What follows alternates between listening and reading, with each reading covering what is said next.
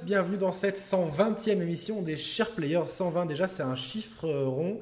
Et euh, on va revenir euh, aux origines, puisque une de nos premières vidéos sur la chaîne, c'était déjà une petite rétrospective Assassin's Creed. C'était une vidéo qui s'appelle On assassine Unity. C'était avec Roman pour signifier notre grande déception vis-à-vis d'Unity. Ça marquait nos débuts sur YouTube. Beaucoup de chemin parcouru d'ici là et à la sortie prochaine, dans les prochains jours, d'Assassin's Creed Odyssey j'ai choisi de refaire une rétrospective plus complète, plus exhaustive et surtout avec trois euh, passionnés de la saga euh, Assassin's Creed. Donc euh, un, vous le connaissez déjà, et donc c'est lui qui va, que je vais introduire tout de suite, c'est Valentin. Salut Valentin, comment ça va?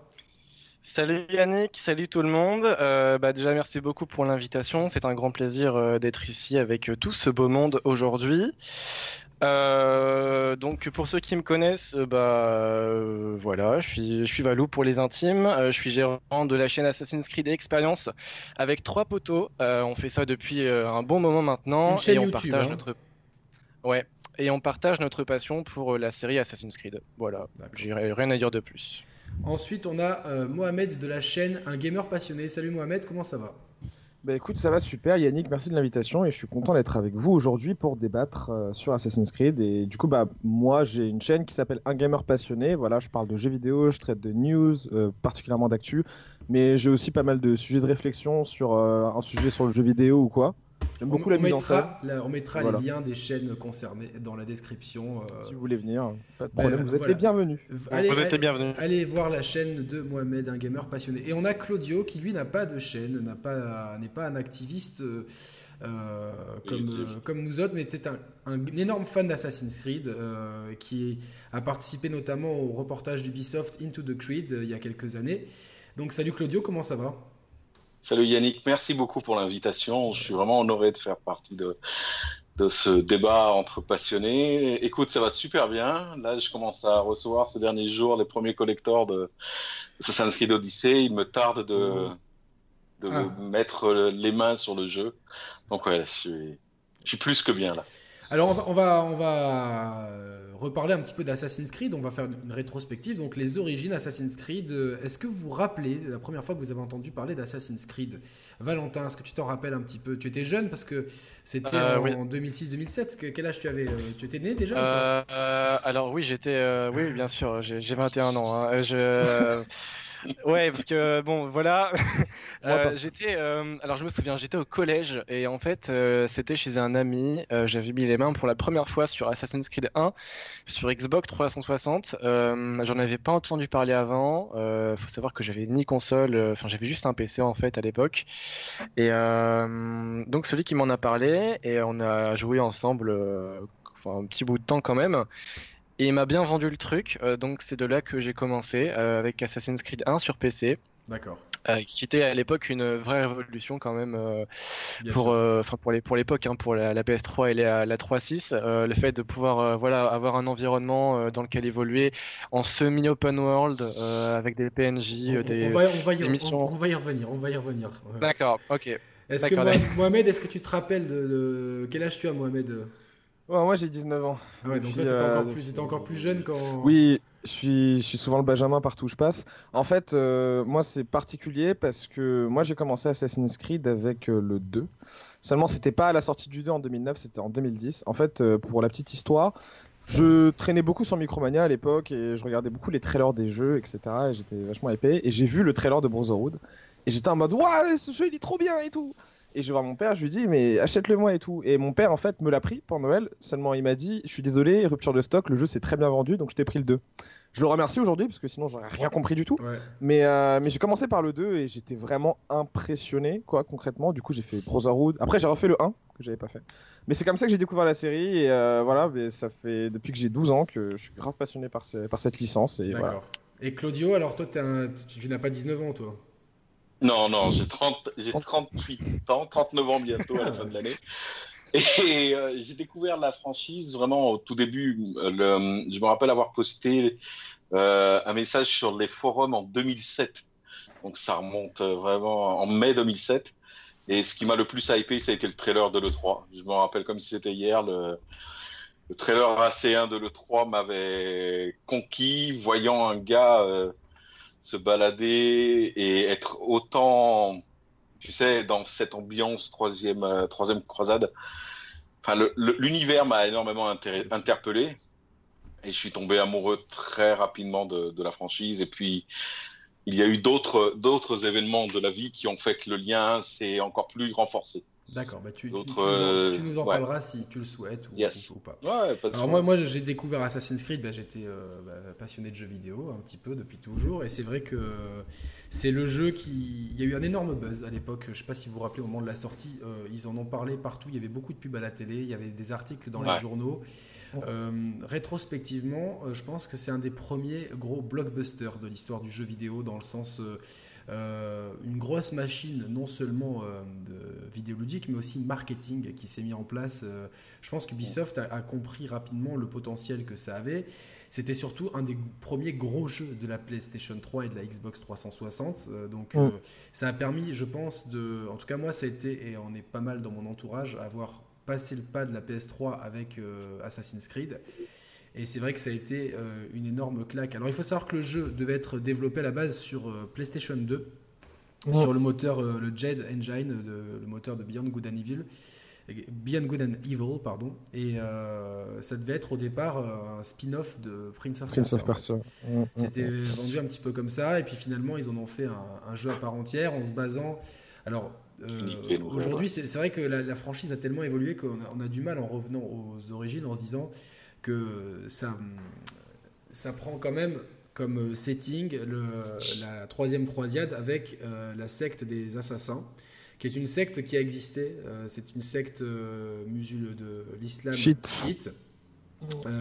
donc, je vais pas vous faire un cours d'histoire. Donc, il y a deux grands courants dans l'islam, le courant sunnite et le courant chiite, et chacun est divisé en plein de, de courants.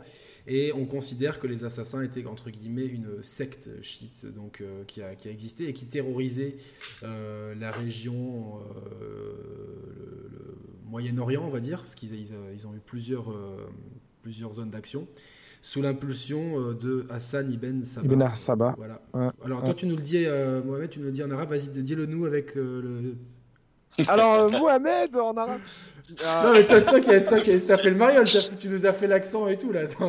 Qui s'appelle, c'était Hassan ibn Arsaba, et en fait, euh, ils s'appelaient les Nizarites, on les appelait les Hachishines parce qu'on leur donnait des feuilles de hashish. Alors, ça, ça, ça a été, euh, c'est longuement débattu en fait.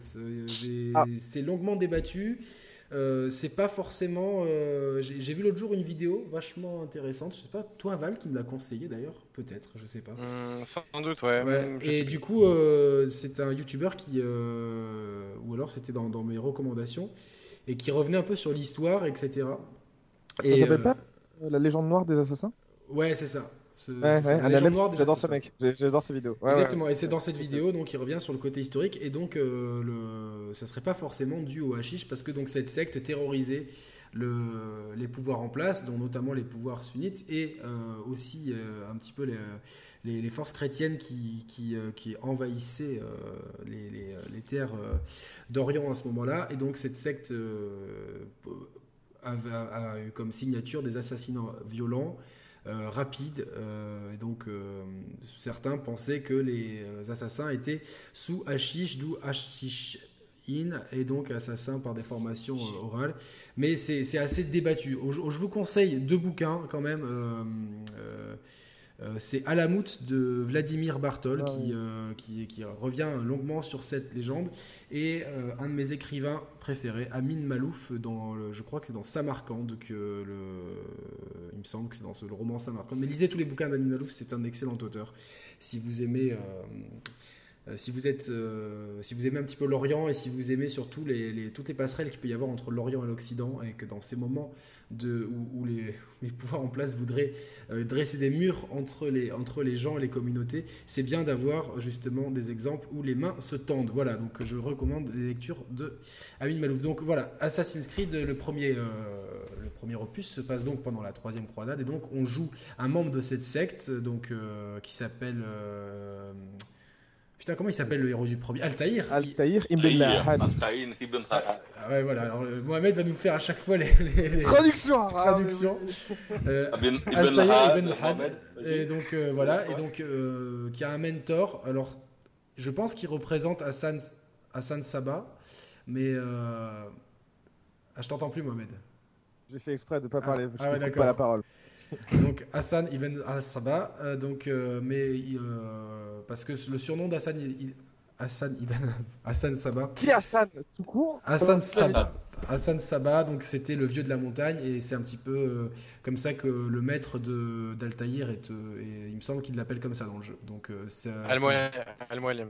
Al-Mualim. Voilà, on, le soupçonne d'être de, de, de- de représenter Hassan Sabah sans le vouloir. Donc ce jeu, il, a, il nous a tous mis une claque à la sortie parce que c'est un jeu en, monde. euh, Enfin, on, pourrait parler de monde ouvert aujourd'hui. C'est surtout trois grandes villes.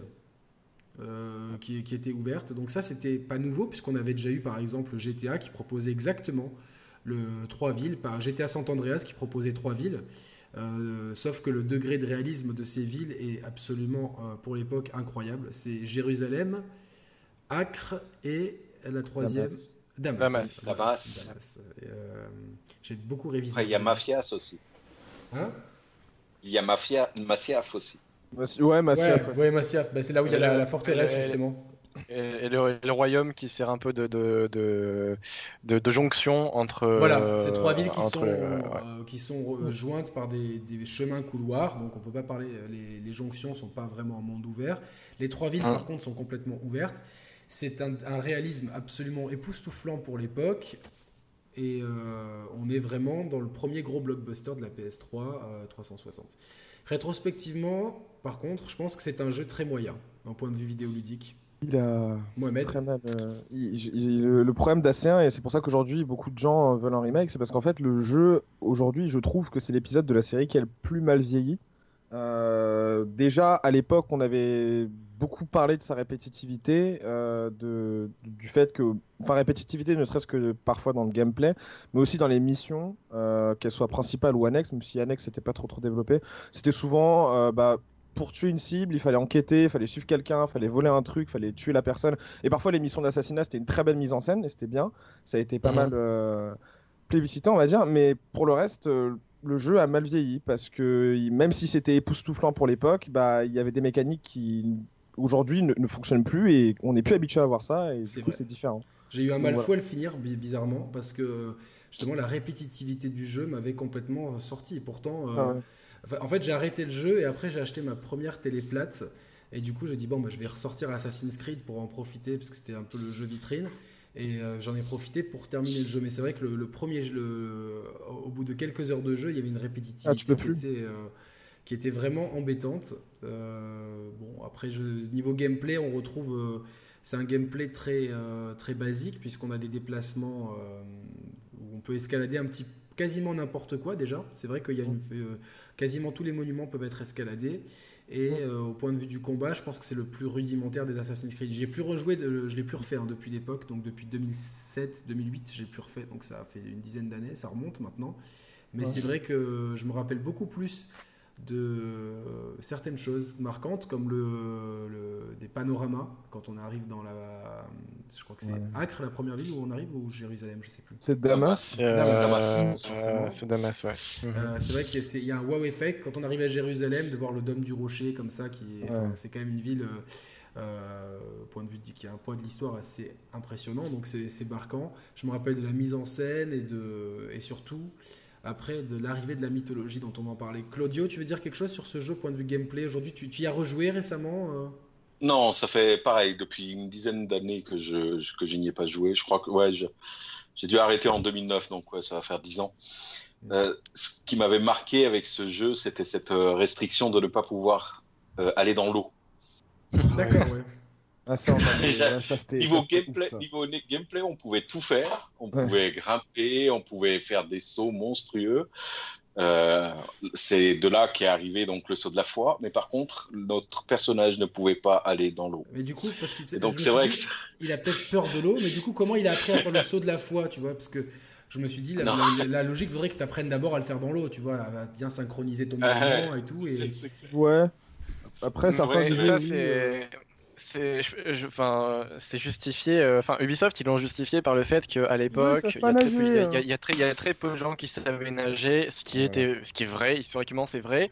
Mais euh, ça n'a pas été fait tout simplement je pense par limitation technique ou par manque de temps de, d'animer, mais enfin comme toujours avec Ubisoft, euh, ils justifient euh, en fonction du lore du jeu et enfin ils, ont une capacité incroyable à justifier des, des, trucs de limitation par des par des événements historiques ou des, des cohérences. Enfin, ils font toujours ça euh, assez bien, je trouve. La limitation Val, la limitation Val aussi avait été très bien justifiée par la technologie Animus.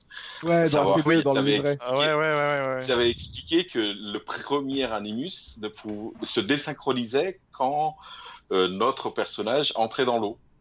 Il y avait euh, des interférences peut-être, et donc c'est pour ça que le, premier animus ne pourrait pas marcher pour les descendants de Lord Manodou. Voilà.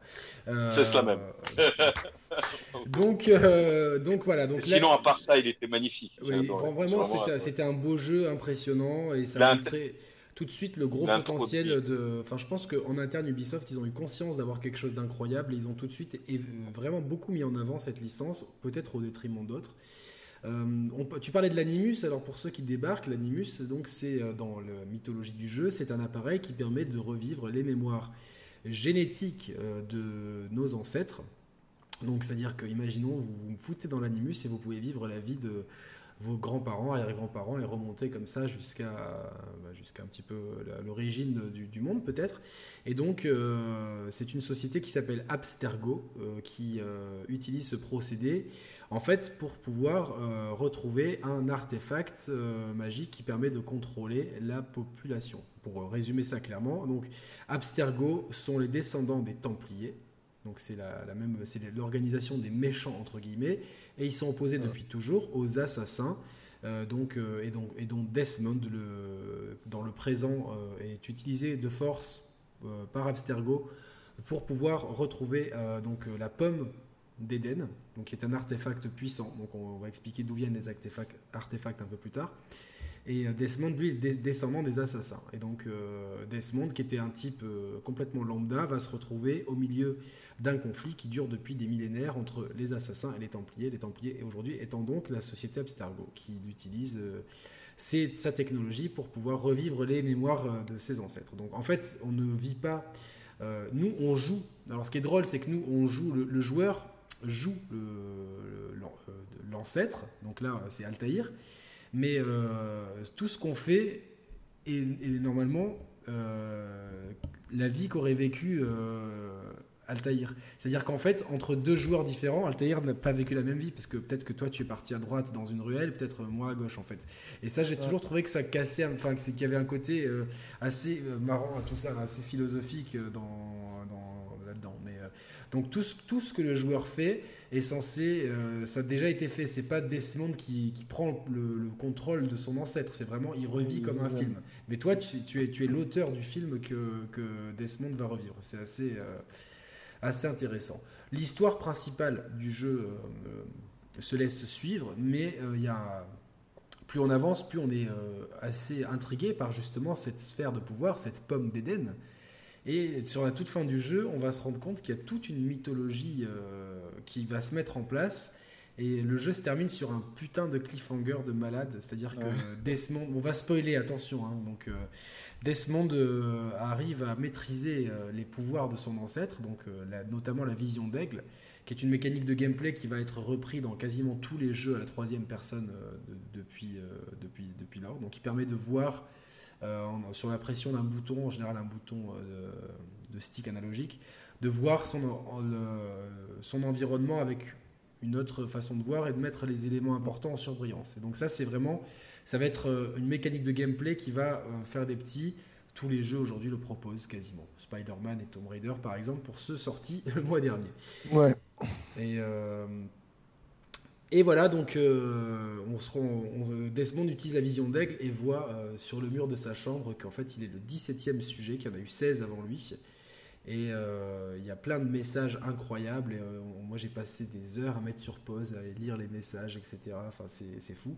Et on se rend compte que finalement on est à deux doigts de on est très loin d'imaginer que Ubisoft a déjà prévu quelque chose de très gros pour la franchise Assassin's Creed. Claudio ce moment-là, Desmond ne sait pas qu'il est le 17e sujet.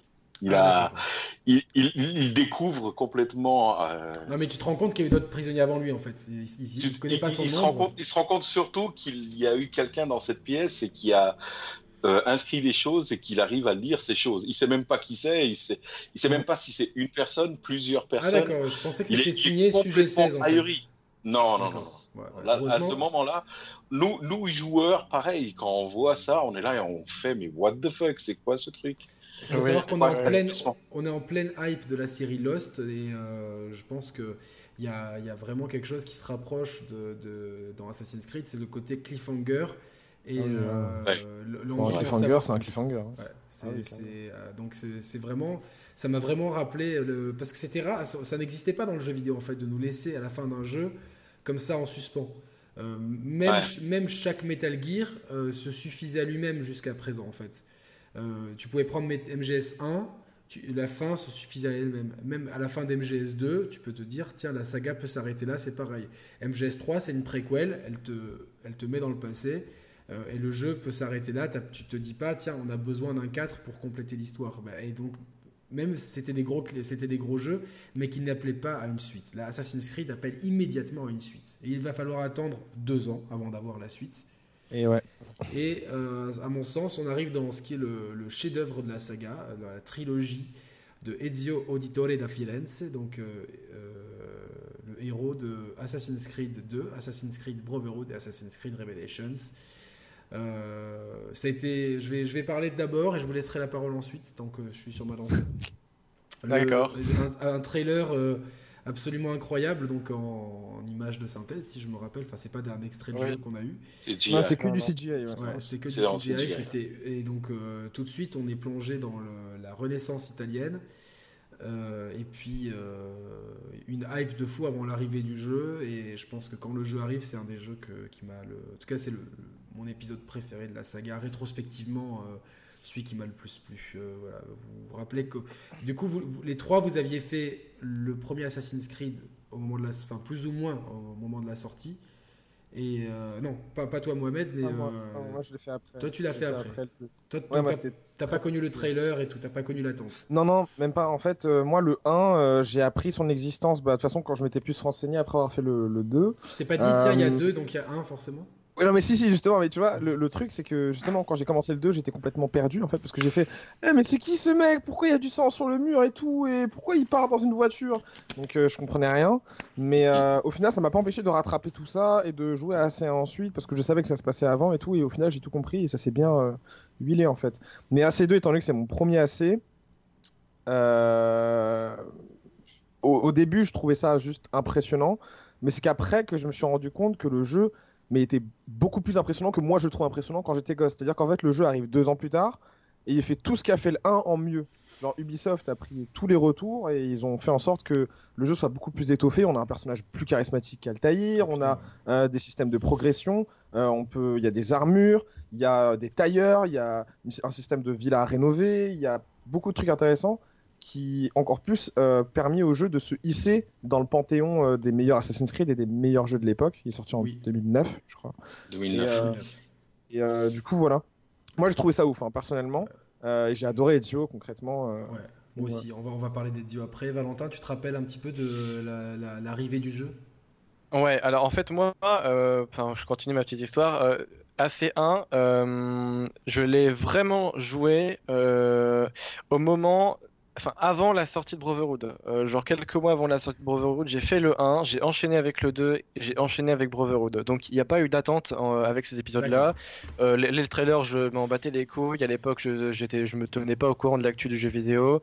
Euh, c'est à partir de Brotherhood où vraiment j'ai commencé à à devenir un gros gros euh, gros gros fan, à me hyper euh, pour tout, euh, à, faire partie de, forums, de communautés, etc., à me tenir un peu au courant de l'actu.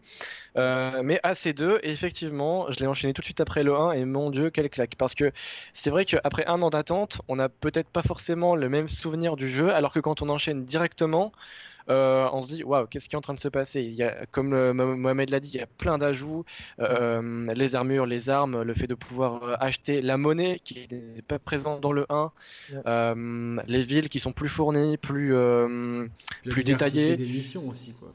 ouais, la, enfin, en fait, moi ce que je reproche à AC1 aujourd'hui, parce que bon, en dehors du fait qu'il est vieilli graphiquement et techniquement, ce qui est plus ou moins vrai euh, parce que je suis joueur PC et qu'en mettant un mode euh, sur PC assez 1 aujourd'hui est quand même assez euh, enfin il est pas il est pas fou mais on arrive à avoir un rendu plus ou moins similaire à celui de Brotherhood. Donc c'est déjà pas trop mal. Mais AC1 ce que je leur ce que je lui reproche c'est que les missions d'assassinat sont excellentes il n'y a pas à dire. C'est simplement ce qui se passe entre deux. Les enquêtes qui sont parfois un peu un peu bizarroïdes du genre on, l'a dit Val on va, on va rester sur le 2 sinon si on en dans, on y encore Ok, donc donc c'est ça qui, euh, qui posait problème. Et dans AC2, euh, tout est beaucoup plus euh, diversifié. On a pas une, enfin, on a quelques missions qui se ressemblent, mais en termes d'objectifs, en termes de, de, de cinématique, de, de, gameplay, tout est beaucoup plus diversifié. Bien sûr. Et, et c'est ça qui rend le jeu très très intéressant, quoi. Bien sûr. Et toi, Claudio, tu te rappelles de l'arrivée du jeu? En fait, ce qui s'est passé pour moi, c'est que en étant un joueur PC, j'ai joué à j'ai quasiment enchaîné les AC. À savoir qu'il y a toujours eu un, décalage déjà. On recevait les jeux PC après les jeux consoles. C'est que depuis Unity, je crois, si je dis pas de mhm. bêtises, ou où, euh, ils euh, sont rapprochés les deux. Ah non, à AC3, AC3, il y avait deux mois d'écart. Deux mois Non, non, je pense que c'est Unity. Non, c'est Unity. C'est Unity, ouais, si t'as raison. Mais bref, et l'enchaînement a fait que ben, moi, euh, j'ai fini AC1, j'ai vu le trailer de l'E3 euh, d'AC2, j'ai été plus skypé étant italien, enfin, c'était mes origines. Euh, voir un, héros de la Renaissance en plus de cette époque, et j'attendais qu'une chose, c'est de pouvoir y jouer, de, découvrir en fait ce monde, cet univers, et pour moi, le 2 reste celui qui nous a pour la première fois montré comment une narration pouvait être immense dans un jeu AC, à savoir que pour la, on découvre un, bébé, Ezio, et, on voit la naissance d'Ezio.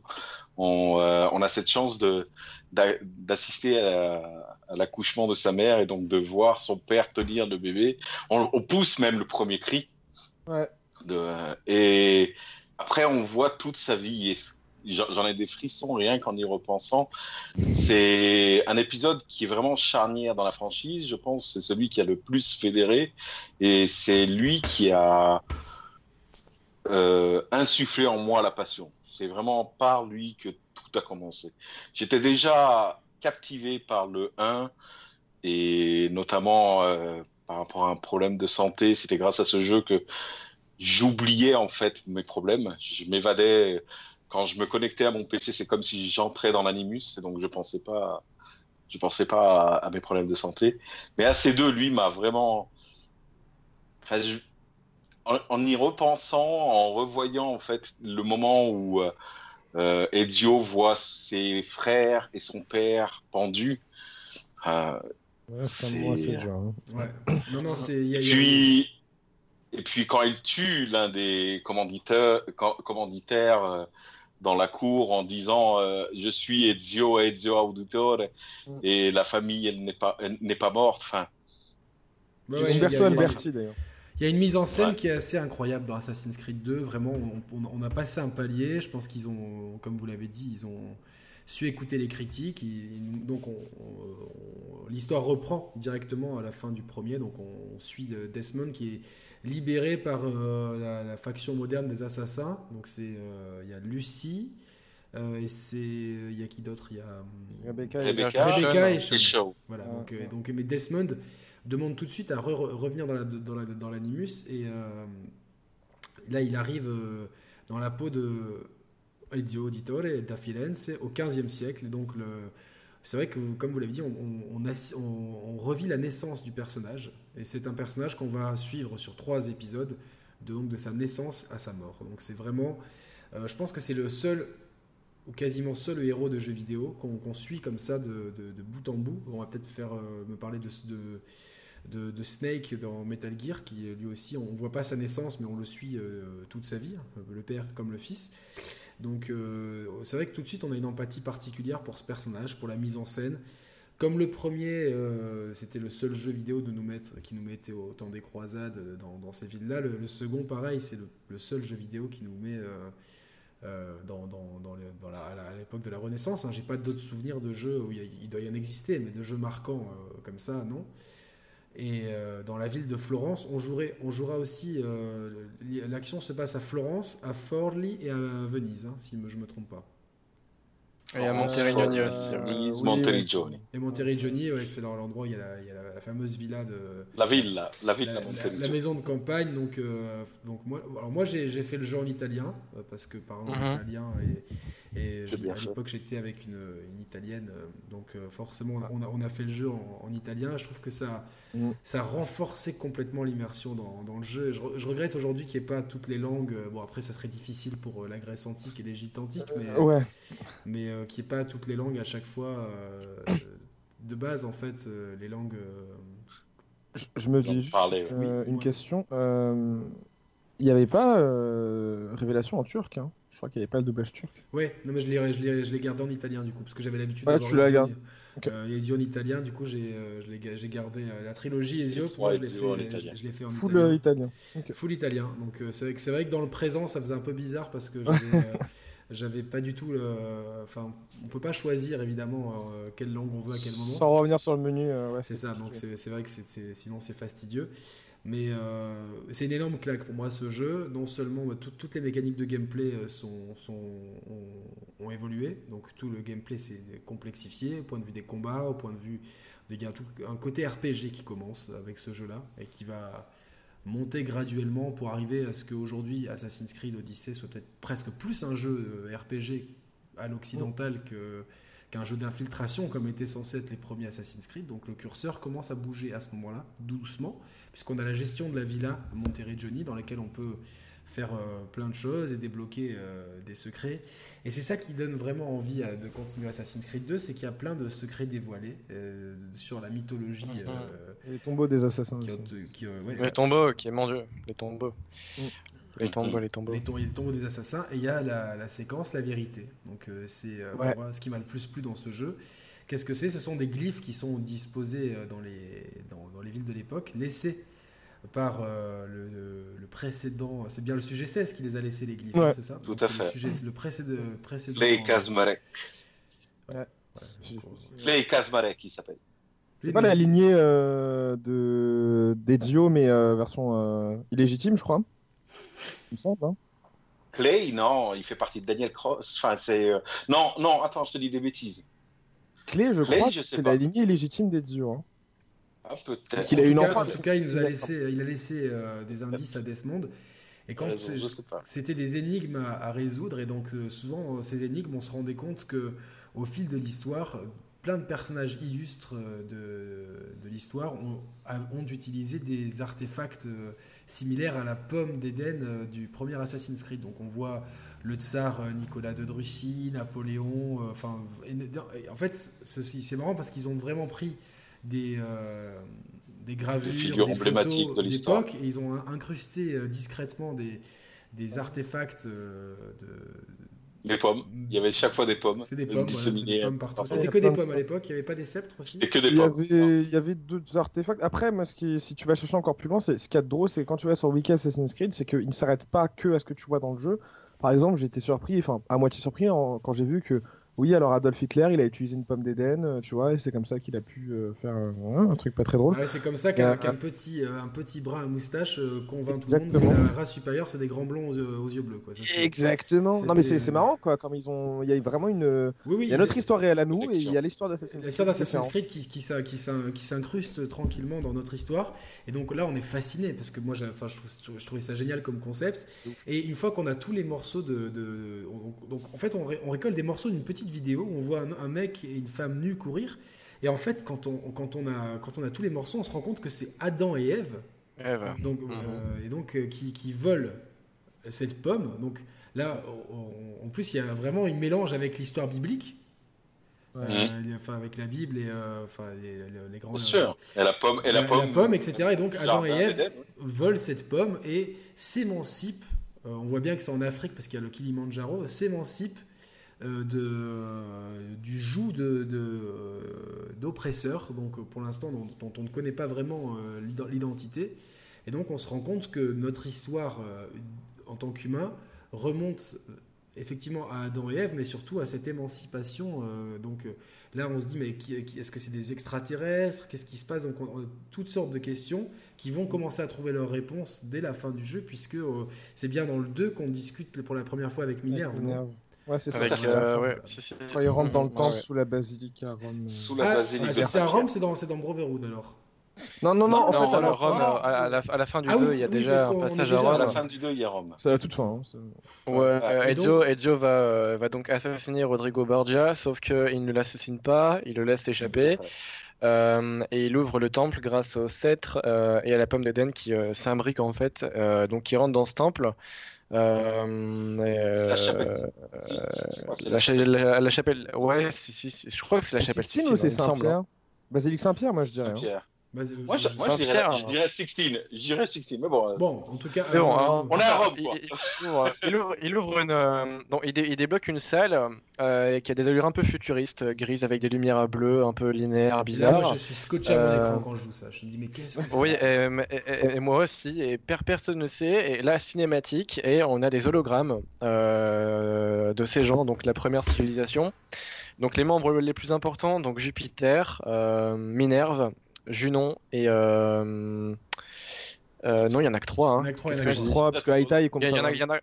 Ah, oui, donc il y en a que trois et euh, en fait ils vont commencer euh, à initier le, le, le scénar donc, de la première civilisation qui sera euh, étoffé dans Origin, dans Odyssey, pardon, l'arc narratif. Dans Brotherhood, Revelation, c'est Assassin's Creed 3 principalement. C'est la même. Voilà, et euh, en fait, il révèle euh, à Ezio que, euh, enfin, à Desmond, à travers Ezio. Donc Ezio, lui, il est là, il assiste à ça, mais il comprend pas du tout, parce qu'il faut savoir que la première civilisation, elle montre pas ça à Ezio, mais elle montre ça à Desmond. Voilà. Et Ezio, dans, dans, tous les épisodes, il va justement essayer de comprendre un petit peu, euh, parce que le pauvre, il, il sait pas ah, quoi, les, les pommes il comprend rien. euh, la première civilisation, il comprend rien. Euh, le conflit, il comprend rien du tout. Donc ça va vraiment être trois épisodes de, de recherche, de quête, de, de, de, sens, de compréhension. Et Desmond, quand il voit ça, enfin même en tant que joueur, quand on voit ça, on se dit mais, qu'est-ce que c'est que ce bordel quoi? Il y, a, des notions de catastrophe qui, qui seront un peu étoffées plus tard. Une catastrophe qui a eu lieu, qui a tout détruit. Valentin va peut-être expliquer comme ça. On, je pense qu'on perdra moins les auditeurs que si on le distille comme eux. en fait, globalement sur Terre, il y avait avant les humains, il y avait une, une, autre civilisation humanoïde, les Isus. C'est ça comme non Comment ils Oui, les Isus. Isu. Isu. C'est bien ça, Isus, ISUS Ouais, ouais. première, tu peux l'appeler la First Civ ou la première civilisation. Donc la première civilisation. Les précurseurs. Les précurseurs, les premiers. Donc, euh, donc c'était une race humanoïde très avancée et qui, euh, qui, avait, qui avait, je pense, un sens de plus que nous. Il me semble que, c'est ça qui a. Enfin, le sixième. Le, sixième sens, la vision d'aigle. La vision d'aigle. La vision d'aigle et la capacité aussi, de, pour certains, de, de voir l'avenir, parce que c'est comme ça qu'ils ont, euh, certains ont, eu l'idée de parler à Desmond, parce qu'ils savaient qu'il y aurait un jour un Desmond. Donc, c'est, grâce à, c'est grâce à leur technologie qu'ils développent ça. D'accord. Ils ont une technologie très avancée. Et en fait, il crée les humains euh, pour se servir de, cette sous-race, entre guillemets, comme, euh, comme d'esclaves. Et comme, euh, donc, c'est eux qui leur font un peu tout. Le problème, c'est que ces esclaves vont se rebeller sous l'impulsion donc d'Adam et Ève qui volent leur, le premier artefact de, de la première civilisation. Il me semble qu'Adam et Ève sont des hybrides. C'est-à-dire qu'ils sont le fruit. Adam et Ève sont le fruit d'une union entre euh, gens de la première civilisation et, euh, et humains. Ils ont l'apparence humaine, mais ils gardent en eux une partie génétique de la première civilisation. Donc c'est ça qui leur confère euh, ce, notamment la vision d'aigle et, et qui, va, qui, qui, vont avoir toute cette lignée jusqu'à Desmond par exemple, va, vont garder ces, ces capacités de la première civilisation donc Adam et Ève n'étant pas sous le, joug de, des artefacts qui ont été créés justement par la première civilisation pour dominer les humains. Adam et Ève n'étant pas sensibles à ça, ils commencent à, l'impulsion d'une rébellion en dérobant une pomme, une pomme de contrôle, une pomme d'Éden. Et va s'en suivre une guerre entre la première civilisation et les humains. Et le problème, c'est que la première civilisation est vraiment euh, préoccupée parce que les humains sont plus nombreux, ils commencent à perdre un petit peu du terrain et ils ne voient pas qu'il y a une catastrophe au niveau du Soleil euh, qui arrive. Il y a seul, seul euh, je crois, c'est bah, les trois, Junon, Minerve et, et Tout à fait. le troisième, c'est qui? Junon, Minerve Jupiter. Et, Jupiter. Jupiter. Voilà, qui, qui, se préoccupe de tout ça et chacun va essayer de trouver une solution pour, pour justement éviter la catastrophe catastrophe qui aura quand même lieu et qui va décimer cette première civilisation, ne laissant que les humains euh, en place et les humains qui n'auront qu'un vague souvenir de la première civilisation. C'est pour ça que euh, on retrouve dans les premiers euh, cultes polythéistes de l'humanité ben, justement le Pluton, Minerve, Jupiter, etc., qui sont euh, les dieux de la mythologie euh, romaine, si je ne me trompe pas. Mm. Donc, euh, uh-huh. voilà. Donc, selon l'histoire d'Assassin's Creed, on a été créé par une première civilisation qui était là avant pour leur servir de bétail. Deux d'entre nous qui étaient à moitié mélangés avec eux se sont rebellés et puis on a gagné la guerre grâce notamment à une catastrophe qui a décimé la première civilisation. Mais et un peu nous quand même aussi. Et nous, et nous, parce qu'on était quand même super balèzes. Mais on a été, on a été vachement décimés aussi. mais il, restait, euh, il, restait quelques, quelques membres de la première civilisation, mais ils ont, vu, ils ont vite disparu pour au final ne rester plus qu'un mythe. Voilà, il ne restait qu'un mythe, mais euh, du coup, euh, Pluton, Minerve et Junon vont chacun. Junon, Junon, Minerve et Jupiter. Junon, Minerve, Jupiter. Dans cet ordre-là, Junon, Minerve et Jupiter vont échafauder des plans. tu les as. Ouais. Ouais, ouais, c'est ça. T'as dit Pluton, Minerve et Judon. Ah oui, putain, mais Pluton, Pluton n'est pas là.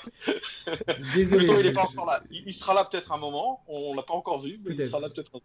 Euh, ouais, donc oui, euh, je, me demandais où est-ce que j'avais. Mais de toute façon, si vous suivez les chapitres, vous savez que j'écorche systématiquement les noms, je me trompe, je confonds. Ah, et donc ces trois-là vont, vont échafauder des plans euh, dont l'un consiste à, à, bah, utiliser Desmond grâce à leur, à leur machine ils ont pu voir un petit peu l'avenir et donc ils voient qu'il y aura Desmond va pouvoir jouer un rôle euh, crucial.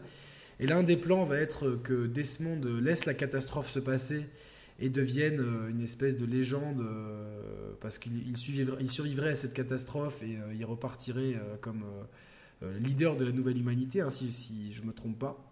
Euh, t'as fait un grand bond là, Yannick. On est passé de AC2 à AC3. Oui, mais c'est comme, ça, comme ça, comme ça. Ah, on, peut, se focaliser sur les jeux parce que je pense que c'est bien que les gens, euh, les gens, ouais, ça vite de perdre. Sinon, c'est vite de perdre les gens. Et euh, l'autre choix qui est laissé à Desmond, c'est de se sacrifier lui-même pour que la catastrophe n'ait pas lieu. Desmond euh, choisi à la fin d'Assassin's Creed 3 de se sacrifier. Euh, Mohamed, tu veux préciser quelque juste chose? Vraiment un tout petit truc. En fait, juste euh, pour pas que les gens qui regardent la vidéo soient perdus, la catastrophe dont Yannick parle, c'est la catastrophe qui a eu lieu il y a plusieurs millénaires, qui a décimé la première civilisation et une grosse partie de l'humanité, mm. mais qui revient, parce que oui, le soleil, il est jamais content, qui revient pour redécimer l'humanité. Voilà, c'est juste ça. Le 21, le 21 décembre 2012. Voilà, donc c'était Paco Rabanne n'avait peut-être pas forcément tort, parce que. Claudio? Et la catastrophe, on l'assimile dans le lore à la catastrophe de Toba. Toba, Toba. exact. C'est euh, la catastrophe de Toba, c'est vous pouvez préciser. 75 000, 75 000 ans, c'est celle qui, c'est une catastrophe qui aurait euh, été euh, à l'origine vraiment d'une décimation de, de la, de, ouais, d'un grand nombre de la population humaine à cette époque. Ah donc ça a vraiment eu lieu cette catastrophe. Ouais, bien sûr, ouais, tout à fait. Ouais, donc euh, ils, intègrent toujours. Euh, toujours euh, Je dis pas de bêtises, Toba, je crois que c'est au Mexique, je me rappelle plus exactement où c'est. Le cratère est toujours. Enfin, c'est réel. Hein, On va demander à Lara Croft à lire en ce moment, je pense, pour de Toba, les amis. Donc voilà, donc ça c'est l'histoire entre guillemets au présent. donc, donc là, effectivement, on a fait un bond. Dans, dans le jeu, un an après, arrive la suite des aventures d'Ezio. C'est Assassin's Creed Brotherhood qui va notamment nous transporter à Rome. Donc là, on reste dans une seule ville. Mais Rome est mhm. extraordinairement bien modélisée. C'est une ville. Euh, il n'y a qu'une ville, mais euh, avec, avec des quartiers très différents les uns des autres. Je me rappelle des quartiers vraiment pourris, des quartiers fastueux, etc. C'est absolument incroyable et qui amène pour la première fois une notion de multijoueur, puisque à l'époque, c'est vraiment impératif. Chaque gros jeu doit avoir son mode multijoueur. Donc c'est pour ça qu'on a vu un mode multijoueur arriver Et euh, moi qui n'étais pas trop multi à l'époque, c'est une expérience multi qui m'a marqué. Euh, moi aussi. Moi, bof. Hein. Voilà. Valentin, euh, parle-nous un petit peu de Brotherhood. Euh... Bah, du multi, si ça t'a marqué, on laissera Mohamed. Le, le, le, multi, moi, ça m'a marqué parce que c'est mon premier jeu multi, tout simplement. Euh, Brotherhood.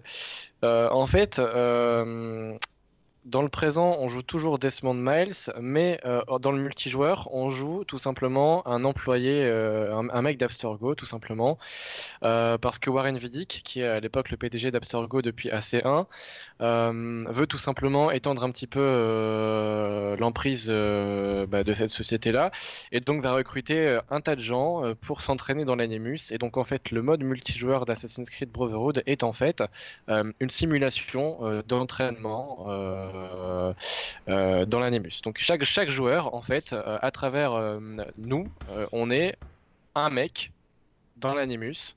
et on joue dans une simulation pour se bastonner la gueule. Donc moi c'est vraiment un, jeu multi. Oui vas-y, vas-y Claudio, vas-y. Je, peux juste préciser un truc. Euh, ouais, dit qu'il n'est pas PDG, il est docteur. Le PDG, c'est Alan Rikin. c'est Alan Rikin. Juste. oui c'est vrai. Celui qu'on voit dans. C'est vrai. C'est vrai, c'est vrai, c'est vrai. T'as failli à ta mission. Euh, non mais t'as, t'as, bien fait, t'as bien fait de me rectifier. Donc en fait, le mode multi, il était vraiment super intéressant parce qu'il y avait des modes super originaux, des modes un mode chasse à l'homme où euh, c'était un peu le, le, chasseur et les chassés, où il fallait trouver euh, les gens dans, dans un quartier de Rome. Euh, en fait, chaque map était représentait un quartier de Rome bien précis. C'était des maps euh, fermées, hein, donc c'était pas, euh, c'était des parties voilà chronométrées et c'était c'était super intéressant. Il y avait il y avait une action, mais oh, mais de malade quoi. Je veux dire, tu, tu, devais niquer tes cibles, mais pas te faire niquer et t'avais une pression tout au long de la partie parce que plus tu montais sais pas si c'était des vrais joueurs ou des ou des, ou des IA en fait parce que. Ouais ouais. Mhm. Les, les, profils, euh, par exemple ta cible, imaginons que ça représentait un, type de personnage, bah, ce personnage il était multiplié par, euh, par, par, euh, des dizaines de personnages dans la ville. Il fallait bien que tu, il fallait bien le localiser parmi d'autres qui lui ressemblaient. Donc c'était vraiment un jeu de chat et la souris énorme quoi. Ouais, et plus, tu, plus tu, montais dans le classement, plus tu avais de, de, poursuivants. Donc c'était vraiment, vraiment très tendu par moment. Et ça m'a valu quand même de, de, très belles parties. Je me souviens encore. Non, c'était vraiment un super. mode multi. Au point de vue des nouveautés de gameplay, vous vous rappelez de ce qu'il amène cet épisode J'ai un peu du mal, moi. Le système de combat free flow. Ouais, le, le, les enchaînements. Parce que avant, il y a un petit jeu pas très connu qui est sorti qui s'appelle Batman Arkham Asylum. Ouais. Et, euh, et le, le, système de combat free flow, et c'était sur l'Unreal Engine, je ne sais plus quel numéro, je crois que c'est le 4. Et euh, en fait, c'était, vous savez, le système où quand tu finis de, de niquer un ennemi, tu peux enchaîner sur un autre, et un autre, et un autre. Asylum a fédéré un engouement monstrueux pour ce nouveau système de combat et Assassin's Creed a repris ça l'année d'après. Et c'est à partir de Brotherhood qu'on a commencé à vraiment euh, commencer à devenir une machine de guerre. Et euh, voilà, donc il a fait ça. Mais par contre, c'était euh, toujours aussi naze les combats. Enfin, c'était mieux. Ah, moi, moi j'ai trouvé ça tellement stylé. les enchaînements. Avec la lame secrète. mais, passer, de, de, Batman justement à ça, c'était compliqué. Il a totalement raison. Enfin, pour moi. Hein, Après, c'était bien parce que euh, on savait que c'était, on n'était pas Batman. Mais euh, justement, moi, j'avais entendu euh, l'anecdote de Mohamed qui voulait vraiment s'inspirer de, de. il s'en était pas caché dans la communication du jeu. Il voulait vraiment s'installer, s'inspirer de Batman Arkham. Et tu arrives et tu as quelque chose de beaucoup moins dynamique. Alors, certes, qui est, qui est justifié peut-être historiquement, mais je pense que les mecs, ils n'ont pas réussi à coder correctement le truc. Après, c'était pas, c'était pas naze, mais surtout les ennemis ne t'attaquaient pas. Dans Batman, tu te fais attaquer. Tu, dans Batman, tu te fais attaquer, et ce qui fait que passer un moment euh, dans le jeu, réaliser les longs combos devient compliqué si tu ne maîtrises pas vraiment bien à la perfection le jeu. Parce qu'il y a toujours un ennemi qui va venir te taper, etc. Ça peut devenir tendu.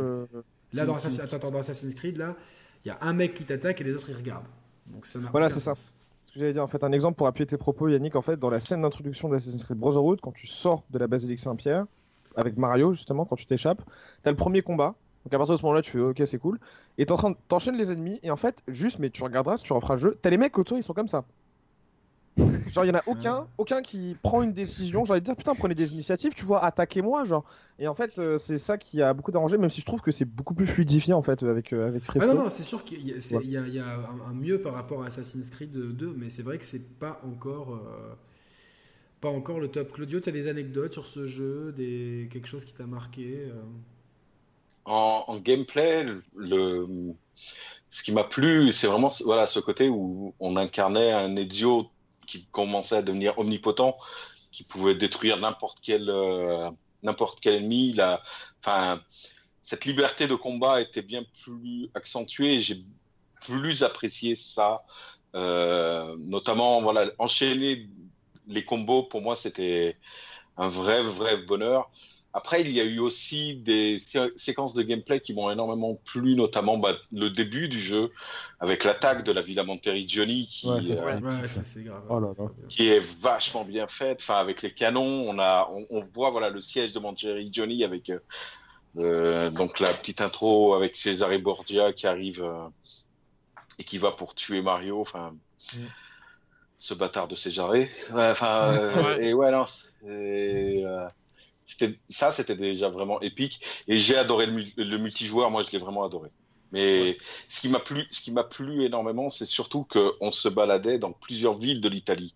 On avait la map à Sienne, on avait la map à Venise, on avait la map à, euh, si je dis pas de bêtises, c'était le Mont Saint-Michel. Même on allait à l'étranger, on avait, on avait même fait le Mont Saint-Michel.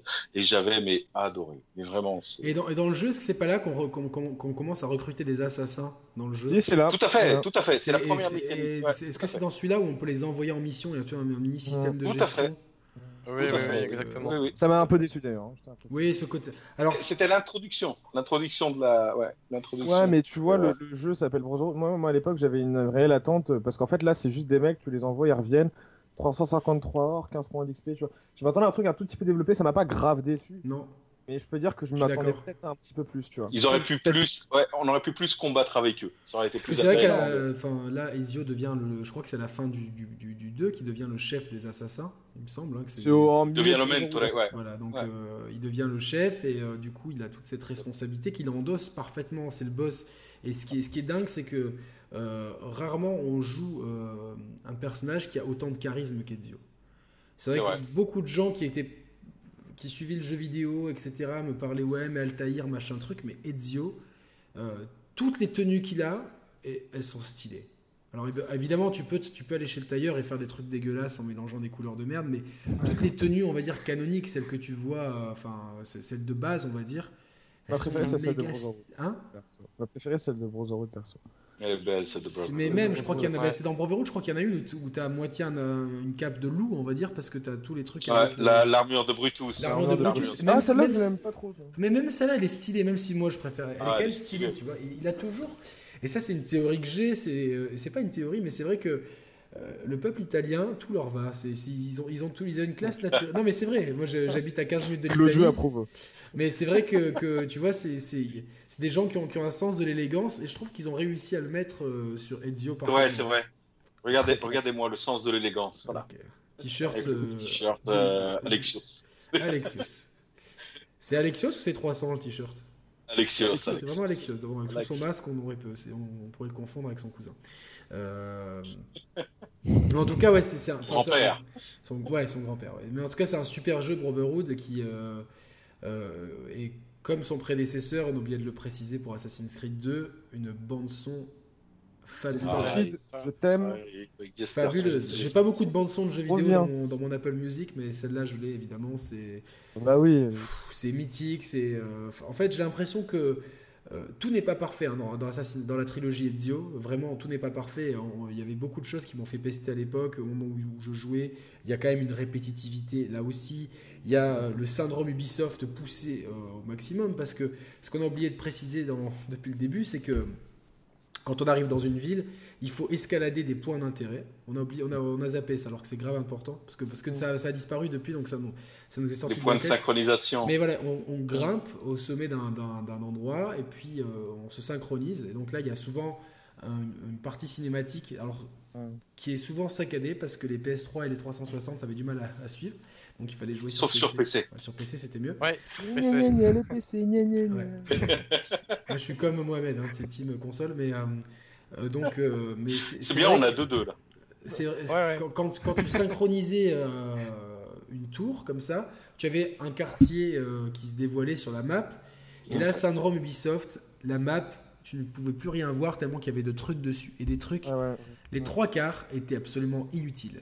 C'est-à-dire qu'on te fait des, plumes, des, des, des, des, Ça atteint son paroxysme avec Unity. Ouais, avec Non, mais Unity, c'est impressionnant. Unity, tu ne vois plus ta carte, tu ne vois plus où tu vas. Là, c'est assez impressionnant. Après, les plumes dans Brotherhood, il y en avait moins, il y en avait que 10. Oui, mais bon, avait c'est des morceaux de musique, enfin des trucs qui servent en fait à rien. C'est-à-dire que mm. autant les glyphes, les glyphes euh, servaient à quelque chose dans Assassin's Creed 2, parce que. Et tu les voyais pas sur la map, les Tu les voyais pas sur la map, tu... il fallait les chercher, et puis euh, il fallait résoudre des énigmes. Il y avait vraiment des boucles de gameplay intéressantes inhérentes à ces, à ces glyphes, et puis il y avait surtout une carotte scénaristique ultra intéressante. Or là, il y a un million de trucs qu'on fait. Je me rappelle avoir récolté tout un truc pour à la fin, j'ai eu une pauvre tenue qui amenait rien en fait. Je sais plus ce que ah j'ai eu. c'était là j'ai dégoûté, j'ai fait putain, j'ai passé des heures là pour récolter leur merde pour au final avoir euh, une épée ou une connerie comme ça. Donc, euh, après, ce qui était bien, Yannick, c'est que tu n'étais pas obligé de les récolter. Oui, mais comme, comme tu, au début, tu ne sais moi, ça me dérangeait de pas trouver. Bah, bah, en, fait, en fait, ça a toujours été quand tu sais pas, quand tu sais pas ce que tu vas ah, avoir à la fin, je te dis, j'ai pas envie de passer à côté d'un truc potentiellement intéressant pour l'histoire pour ou quoi. Donc, tu, tu, te sens forcé de le faire. Et bon, après, ça te ça te rend euh, un peu addict à tout ça. Bon, en tout cas, c'est un super jeu euh, qui est suivi un an après par Assassin's Creed Revelations, Revelation. qui n'a de révélation que le nom, malheureusement. Alors, c'est euh, mmh. un petit peu. Ah, il, révèle, il révèle des choses. Mmh. Pas tout. Mmh. Alors, c'est. Ouais. Val, Ouais, non, euh, non, je, suis, je suis pas d'accord. je suis pas spécialement d'accord avec ça parce que il a, enfin, pour moi, il n'a pas de révélation que le nom. On apprend plein de choses sur la première civilisation. Euh, on apprend plein de choses euh, sur la confrérie des assassins. alors, révélation, c'est un peu lointain pour moi. Hein. Je l'ai pas refait depuis quelques années. Euh, bah, t'as, un avis plus, plus pointu que moi alors du coup, Momo. par rapport aux révélations, on apprend, on apprend pas mal de trucs. Déjà, il y a un truc assez intéressant. Alors, je me souviens avec Révélation. Donc là, c'était le l'Assassin's Creed que j'attendais avec la suite de Brotherhood. J'étais gosse, donc là, j'étais, j'attendais. J'ai vu le trailer de la, non, la démo de l'E3 à Constantinople quand, enfin, quand Ezio utilise le, le feu grégeois et tout. Là. Ah, en, mode, en mode là, genre le truc de fou. Et euh, non, mais pour plus parler du jeu, ce, qui a de... ce qui change, c'est que du coup, on incarne Altair pour quelques missions. Euh, c'était assez intéressant. Ça nous permettait d'approfondir de, sa vie, parce qu'au final, Ezio était très développé, mais pas trop Altair. Du coup, je pense que Ubisoft, ils ont voulu faire genre, euh, on redonne justice à ce personnage. On redonne un peu une chance à Altair, notre. voilà, qui est instigateur de, de, la saga et tout. Et du coup, moi, j'ai trouvé ça intéressant. Par contre, par rapport aux révélations, je trouve que c'est pas ouf, mais je trouve qu'il y en a quand même. On apprend pas mal de trucs sur la civilisation, comme tu disais, Val et Claudio.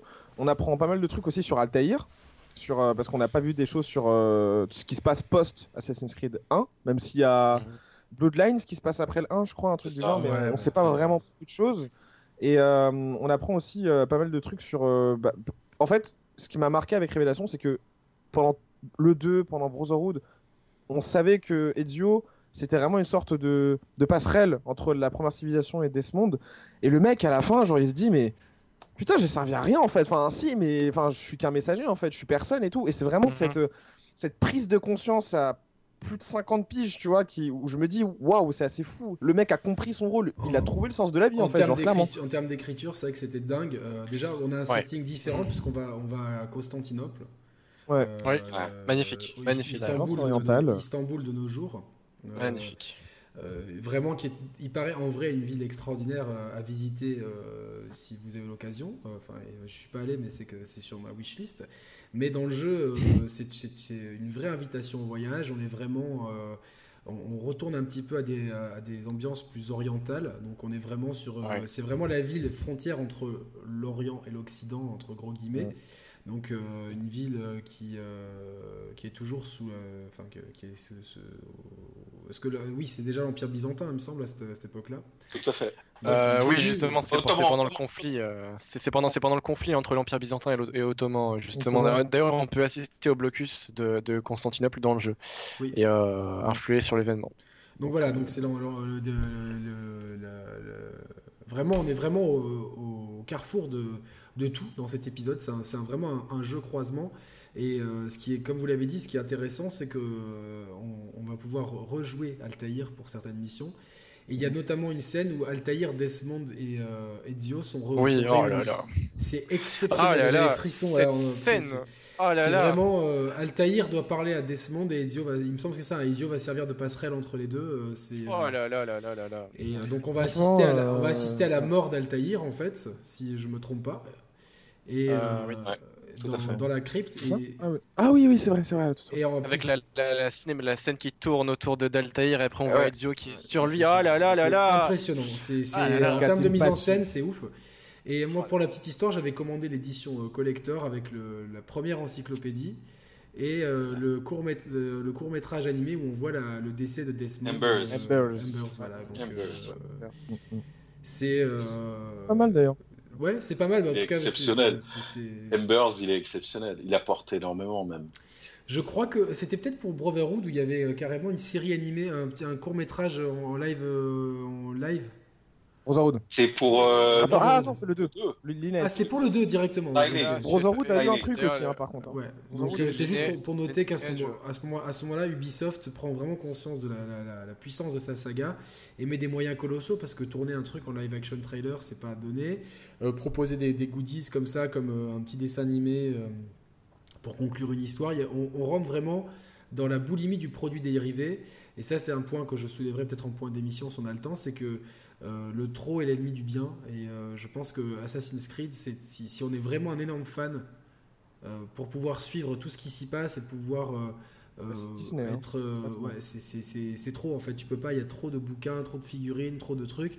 Et je pense que beaucoup de belles histoires sont diluées dans tout ça et que c'est difficile de suivre le, cap. En tout cas, bon, pour revenir à, à Revelations, moi, j'ai en préambule de quand j'ai introduit l'épisode, je vous ai dit que c'était, euh, il n'avait de Revelations que le nom, parce que j'ai été un peu déçu des révélations. Je pensais vraiment, on ne savait pas qu'il y aura un Assassin's Creed 3, je pensais vraiment qu'on allait boucler la... En fait, ce qui se passe dans AC3, avec Desmond et tout, je pensais que ça allait se passer dans le 2, en fait. Je me dis, parce que tu t'appelles Revelations, dans, dans, dans, que ça allait se passer dans, Revelations. Tu t'appelles Revelations, va au bout de ton truc, tu vois, et que pour un AC3, ils allaient commencer autre chose. Et je pense que ça aurait fait sens, tu vois, de finalement, rétrospectivement. Ça aurait ah, fait sens la ces révélations introduit déjà par exemple un, aspect de gameplay qu'on n'avait jamais eu, c'est vraiment de rentrer dans l'Animus Island, tu sais, avec Clay Kezmarek. Enfin, il y a The Lost Archives aussi avec euh, le DLC. Ces révélations est vraiment dense sur le plan euh, scénaristique. Oui, oui, bien sûr. Quand tu dis qu'il n'apporte, quand tu dis qu'il n'apporte rien au niveau des révélations. il, a, il, a, il apporte. dans la globalité, dans la globalité, je pense que c'est l'épisode qui pour moi a apporté le plus d'éléments au lore. Il est très tu court. Enlèves... Il est court, il est super court, mais il est hyper intense, hyper sur le. Donc tu, tu me parlais de, du, le DLC, il apporte quoi le DLC Le DLC, tu reviens en fait les mémoires de Clay Marek. Donc le sujet Donc, Tu voilà, donc le sujet 16. Et donc tu vois en fait son parcours, ce qui s'est passé par rapport à cet homme qui a été comme Desmond capturé par Abstergo. Et, je crois euh, que je l'ai fait, tu sais quoi, mais je, te dis ça, mais il me semble que je l'ai fait en fait. En vue à la première personne, tu sais, t'as un fragment d'animus. Voilà, tout à fait, en vue en, en, first person, ouais. Mm. Et c'est vachement bien fait, enfin ça apporte énormément au... Euh, donc à l'histoire. à l'histoire, il y, a beaucoup de trous qui sont bouchés, mais c'est vrai que l'histoire de Desmond, pour moi, ça aurait été bien qu'elle se conclue avec euh, Revelations, en fait. D'accord. Plutôt que, se conclure sur les trois, tu vois, ou... Euh, bon, voilà, quoi. Ouais.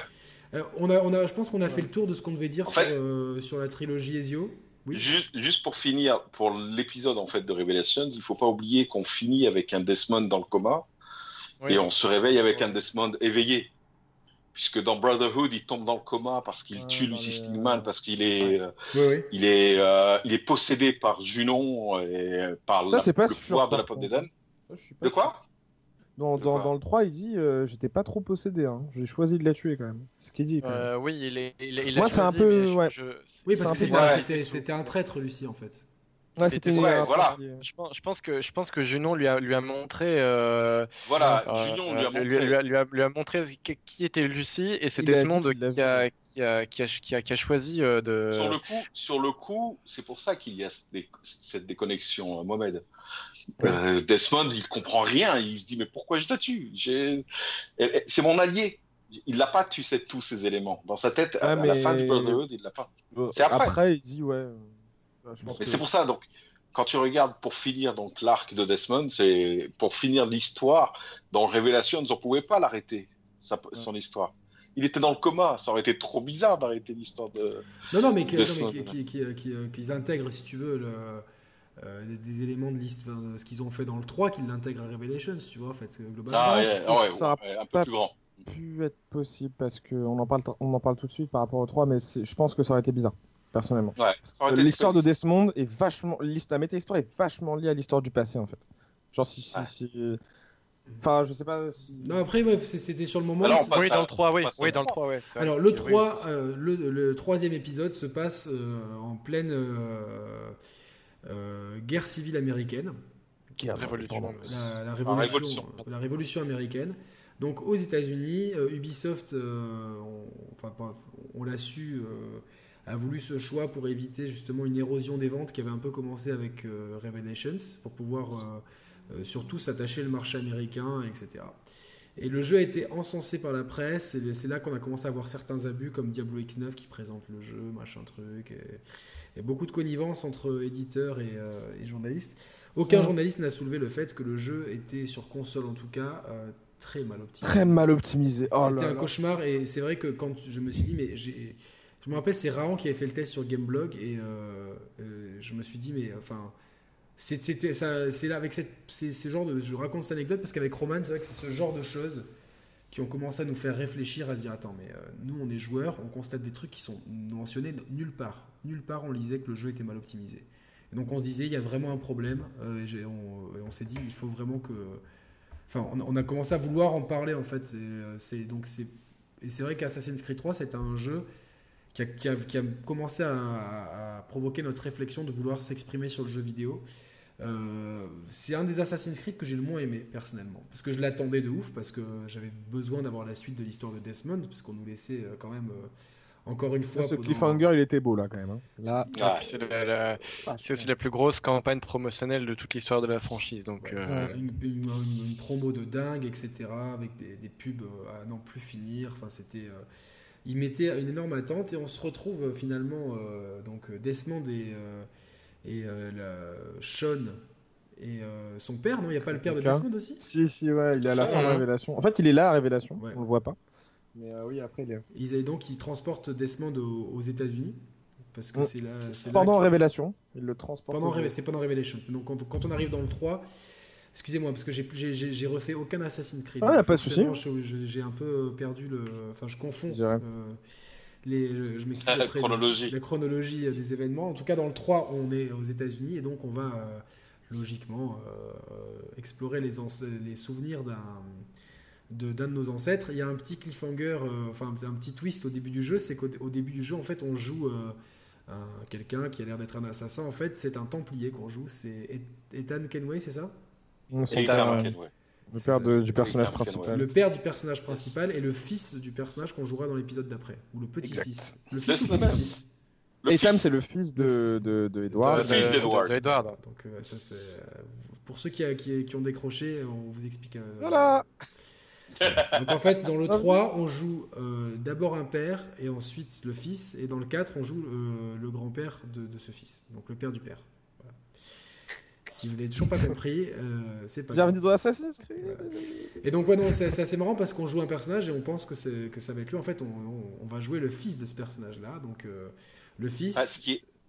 Je te coupe, Yannick. Ce qui est impressionnant, c'est qu'en fait, on, euh, à part si tu t'es fait spoiler, on m'a spoilé. Quand hein. tu lances le jeu, quand tu lances le jeu, tu sais pas que tu vas jouer Ethan Kenway. Ouais, c'est ça qui est le plus impressionnant. Parce que toute la com se passe sur Connor. Connor et et quand tu lances le jeu et que tu joues avec ce gars-là, tu te dis mais c'est qui ce gars-là? Oui, alors bah, évidemment, on fera, on fera, évidemment un peu, c'est un parallèle euh, que tout le monde a fait avec Metal Gear Solid 2, sauf que Metal Gear Solid 2, ils avaient eu l'intelligence de faire toute la, toute la, promo autour de, de, Snake. Alors qu'en fait, tout le jeu se passe avec Raiden. Quoi. Donc c'est comme s'ils avaient fait toute ah. la promo du jeu avec euh, Ethan et qu'en fait, euh, tout le jeu. Ah. Bon, et là, Ubisoft, ils ont fait le truc à l'envers, ça tombe du coup un petit peu à l'eau parce que du coup, tu as, vite compris que que le Ethan Kenway, n'allais pas le jouer très longtemps. Donc, euh, et tu joues Connor, Connor Kenway, dont le nom, euh, qui, est, qui, est, donc le fils donc, de Ethan Kenway, qui est un anglais, si je me trompe, enfin, qui est, enfin, un, mhm. anglais, oui, tout à fait. anglais, et qui, qui, qui, a eu un enfant avec une. Une, Mohawk, oui. Une amérindienne. Voilà. Mais je, cherchais comment dire. C'est Native American en anglais, mais en français, c'est quoi oui. Amérindien. Amérindienne. Une amérindienne. Donc, et donc, le nom, est-ce que tu te rappelles, Claudio, du nom originel Canientia. Canientia, la mer, et Radonageton. Donc reggaeton pour le. Radonagedon. Radonagedon. Ok. Radonagedon. Armageddon, donc pour le fils. Euh, Tiens, je me sens utile, putain. Akhenaton, donc. Euh, euh, donc on joue donc on voilà donc on joue le fils de donc on joue un, un gamin qui est plus euh, qui a beaucoup plus euh, été élevé dans dans l'esprit amérindien puisqu'il a été élevé par sa tribu etc et donc là on, on, est en monde où, on est vraiment dans un monde ouvert il me semble oui la, frontière la frontière qui est une qui a été vendue comme une véritable oh, révolution, qui en est, qui en est une, mais qui y aurait pu, elle aurait pu être quand même un petit peu mieux exploitée, mais c'est vrai que pour l'époque, on était, on était en fin de génération de, de, consoles. Donc, Valentin, il y a un euh, gros souci, c'est que ce jeu passe après Red Dead Redemption et que du coup, oui. Red Dead Redemption fait tout 10 000 fois mieux, mais vraiment. Genre, tous les trucs de chasse, machin truc, Red Dead Redemption le fait. Faire de cette comparaison. Moi, je me souviens quand le jeu était, était encore euh, était annoncé et que n'était pas encore sorti, quand euh, on savait qu'on pouvait chasser dans AC3, il y en avait qui disaient ah, mais c'est comme dans Red Dead 2, enfin comme dans Red Dead et tout. Exactement. Le jeu a été développé depuis AC2.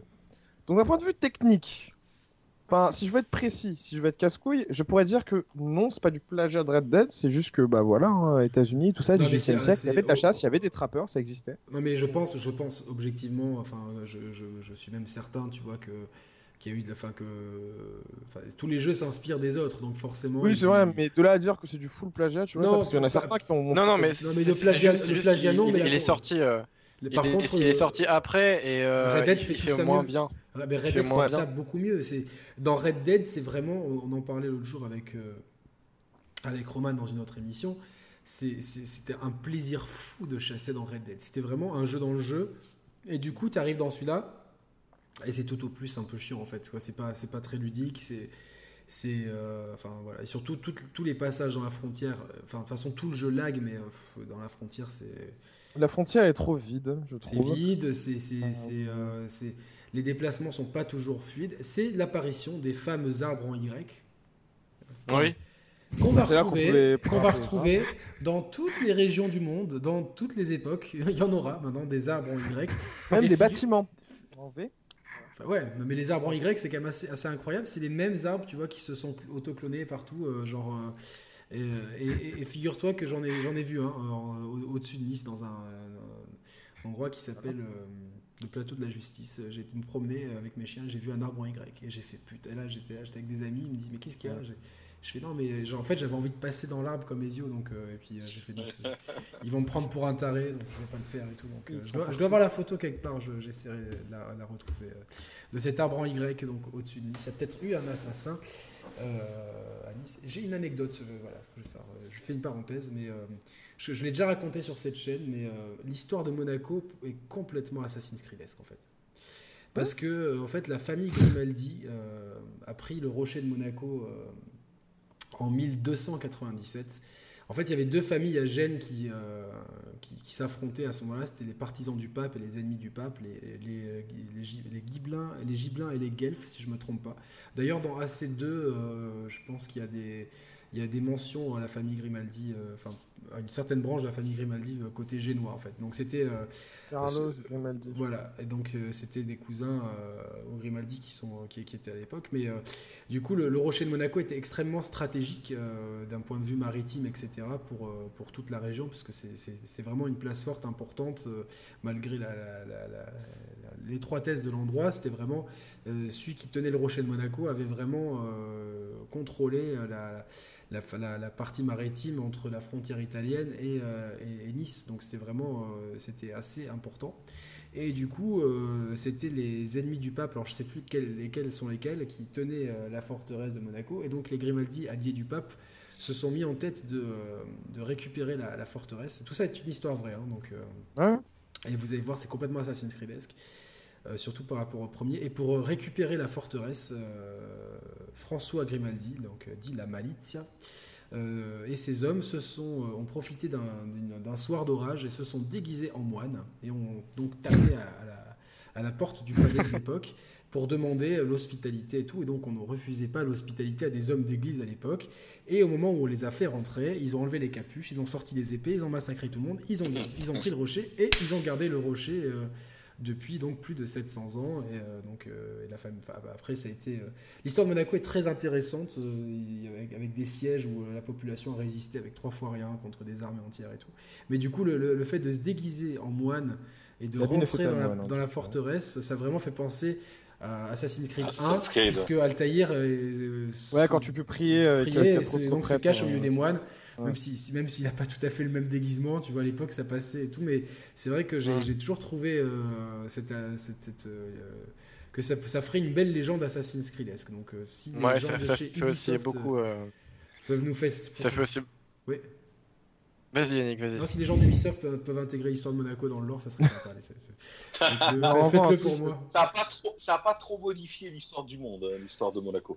Euh, Mais, quand même. C'est vachement marrant parce que ça fait quand même aussi écho à l'histoire, enfin au début d'Assassin's Creed Unity, quand il y a le siège du. Ouais, C'est le, temple, c'est le temple, je crois. Hein, le... Ah, Jacques de Mollet, j'allais dire Jacques, Jacques, de, Mollet. oui, oui, oui. Quand, euh, oui, quand, ils sont, quand les assassins s'infiltrent, ouais, ça fait, ça fait vachement penser à ça. Donc voilà, mais sauf que moi, c'est moi, c'est une histoire vraie. Donc euh, c'était euh, la petite parenthèse. Donc AC3, euh, beaucoup de bouleversements de gameplay puisqu'on on a, on a des, donc des phases en pleine nature qui sont assez, même s'il y a eu des, des, fois des environnements un peu plus entre les villes par exemple ou Forlì qui était une ville un petit peu marécageuse ou quoi. Alors on est vraiment donc, dans la frontière en, pleine nature américaine et surtout l'architecture même de, des, des, quelques villes qu'on va visiter euh, est beaucoup moins, euh, est beaucoup moins euh, riche, on va dire, que les architectures des villes anciennes qu'on pouvait voir. Donc c'était forcément, moi j'ai eu l'impression de... Dans les villes, je m'ennuyais en fait. Parce que c'est vrai que c'était c'est beaucoup moins marrant que, de, que, que ces villes qu'on pouvait avoir comme Rome, Florence, Venise, Jérusalem, etc. Là, d'un coup, on passe sur. Euh, c'est quoi? C'est Boston, New York et la troisième, c'est? Oui, Boston, New York. Ah, il n'y en a que deux. C'est le domaine d'Avenport, mais c'est vraiment une ville, il est à la frontière. Ouais. Mais euh, en fait, le, le, problème des villes dans Assassin's Creed 3, c'est que. Euh, le, le, problème que j'ai le plus rencontré, c'est que les. Bon, après, c'est peut-être logique par rapport à l'époque, les bâtiments sont beaucoup trop espacés en fait. Oui, c'est chiant. Ce sont des villes coloniales, faut pas oublier que ce sont des villes coloniales. Oui, bien sûr, mais après, le, problème, c'est qu'en termes, moi, manette en main, beaucoup de fois, ça m'a fait chier. Parce que je devais sauter d'un bâtiment, parce que je pouvais pas traverser sans faire le gros contour de l'autre côté. Donc, ça, je me souviens que ça m'a beaucoup saoulé. Ça, ça cassait le rythme de déplacement. Moi, je suis, d'accord parce que, euh, enfin, je veux dire, on ressort de Constantinople. Constantinople, c'était des bâtiments qui, étaient relativement proches quand même. C'était très serré, c'était très confiné quand même comme ville. Euh, enfin, à part quelques places à droite à gauche, mais sans plus. Et là, quand je suis arrivé là-dessus, j'ai fait ouais, ok. Mais sinon, à part ça, euh, oui, beaucoup de nouveautés de, gameplay. Je trouve que la fluidité a été encore plus poussée, malgré le fait qu'il y ait une optimisation un peu bizarre sur console, mais voilà.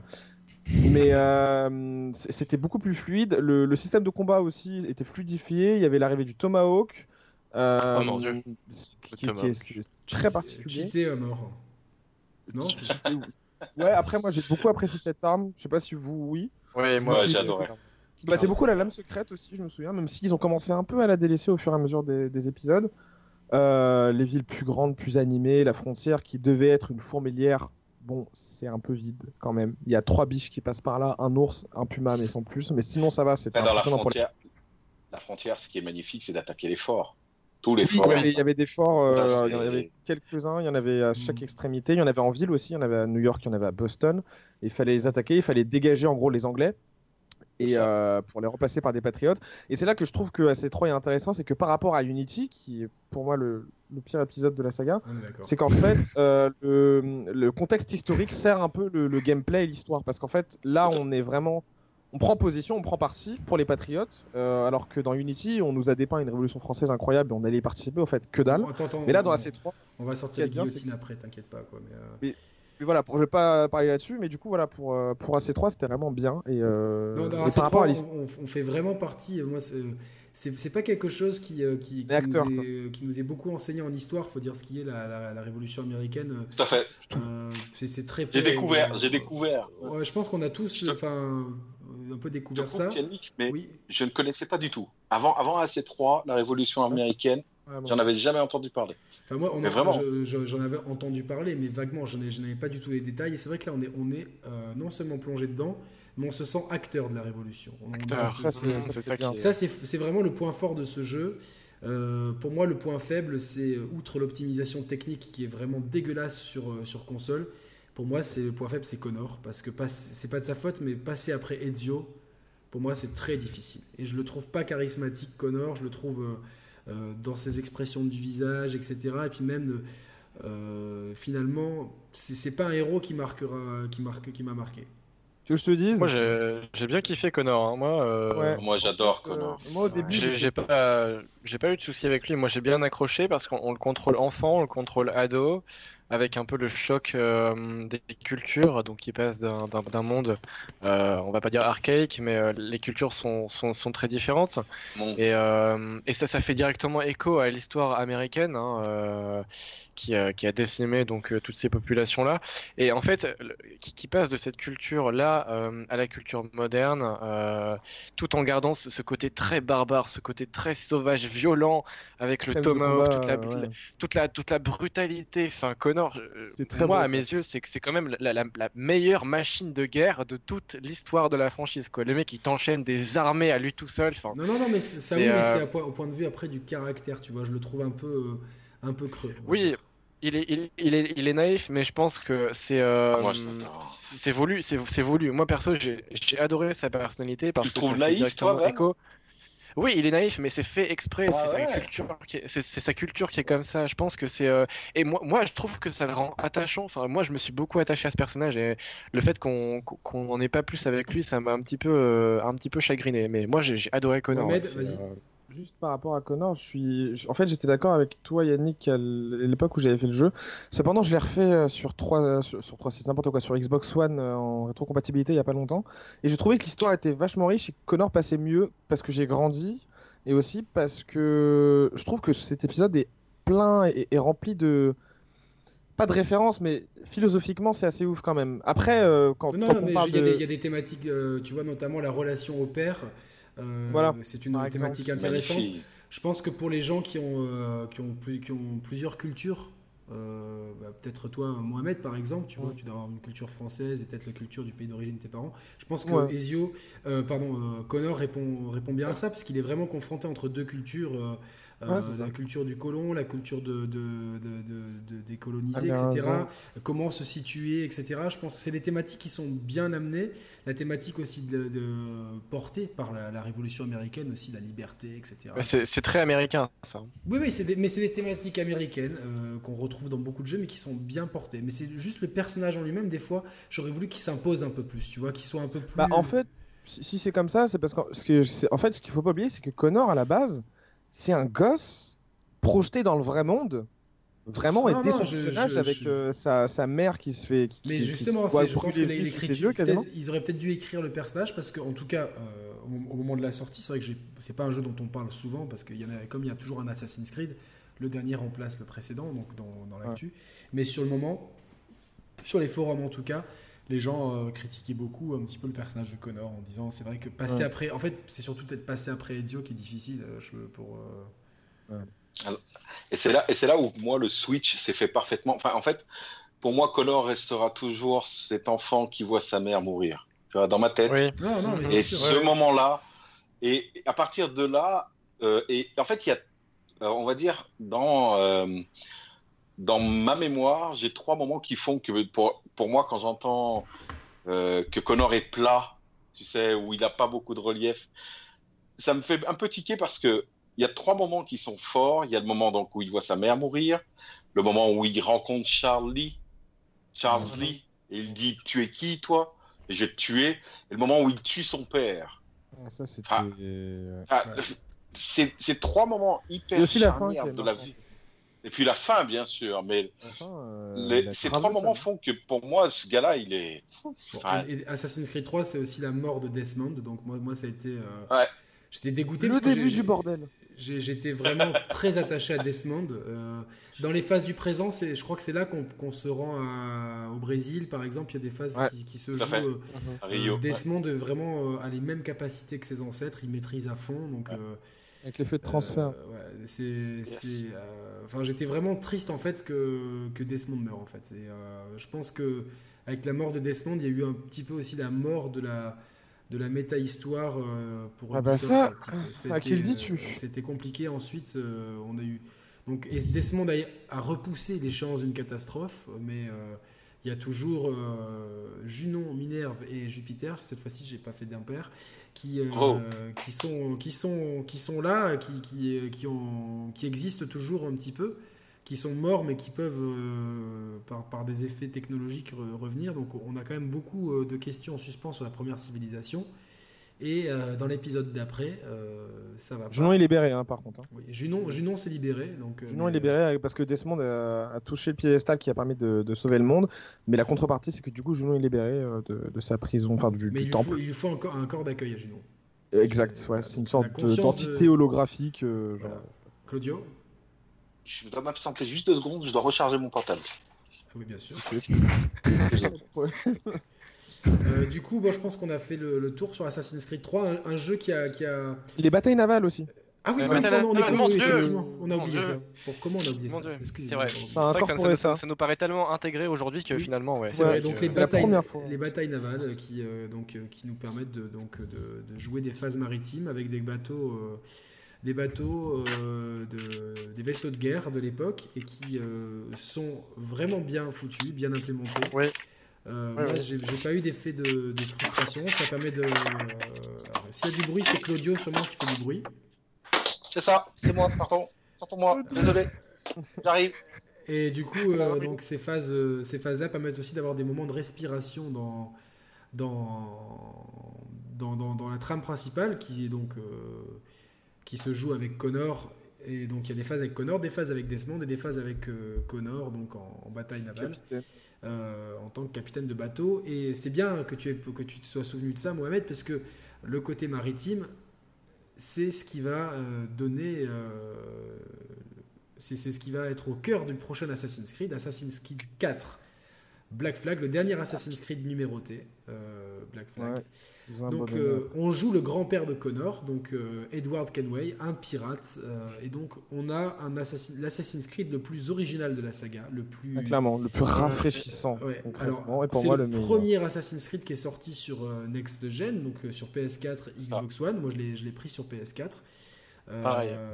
et du coup c'était en plus ça, ça, sort en plein hiver, etc. Un jeu qui se passe dans les Caraïbes. Euh, c'est un, jeu, voilà, Mohamed a dit le mot, c'est le jeu le plus c'est un des jeux, même pas, pas qu'un Assassin's Creed, un des jeux les plus rafraîchissants qui donné d'être joué. Euh, on, est tellement loin de l'esprit Assassin's Creed quand tu te dis, mais Altaïr doit se retourner dans sa tombe euh, parce que, enfin, voilà, c'est c'est un, un, vrai, pour moi, c'est quasiment un spin-off d'Assassin's Creed. C'est enfin, c'est un épisode canonique, mais c'est vrai que il a la mentalité d'un spin-off. Et bah, j'ai eu un problème de caméra. Alors, bougez pas. Moi, c'est moi. Ah.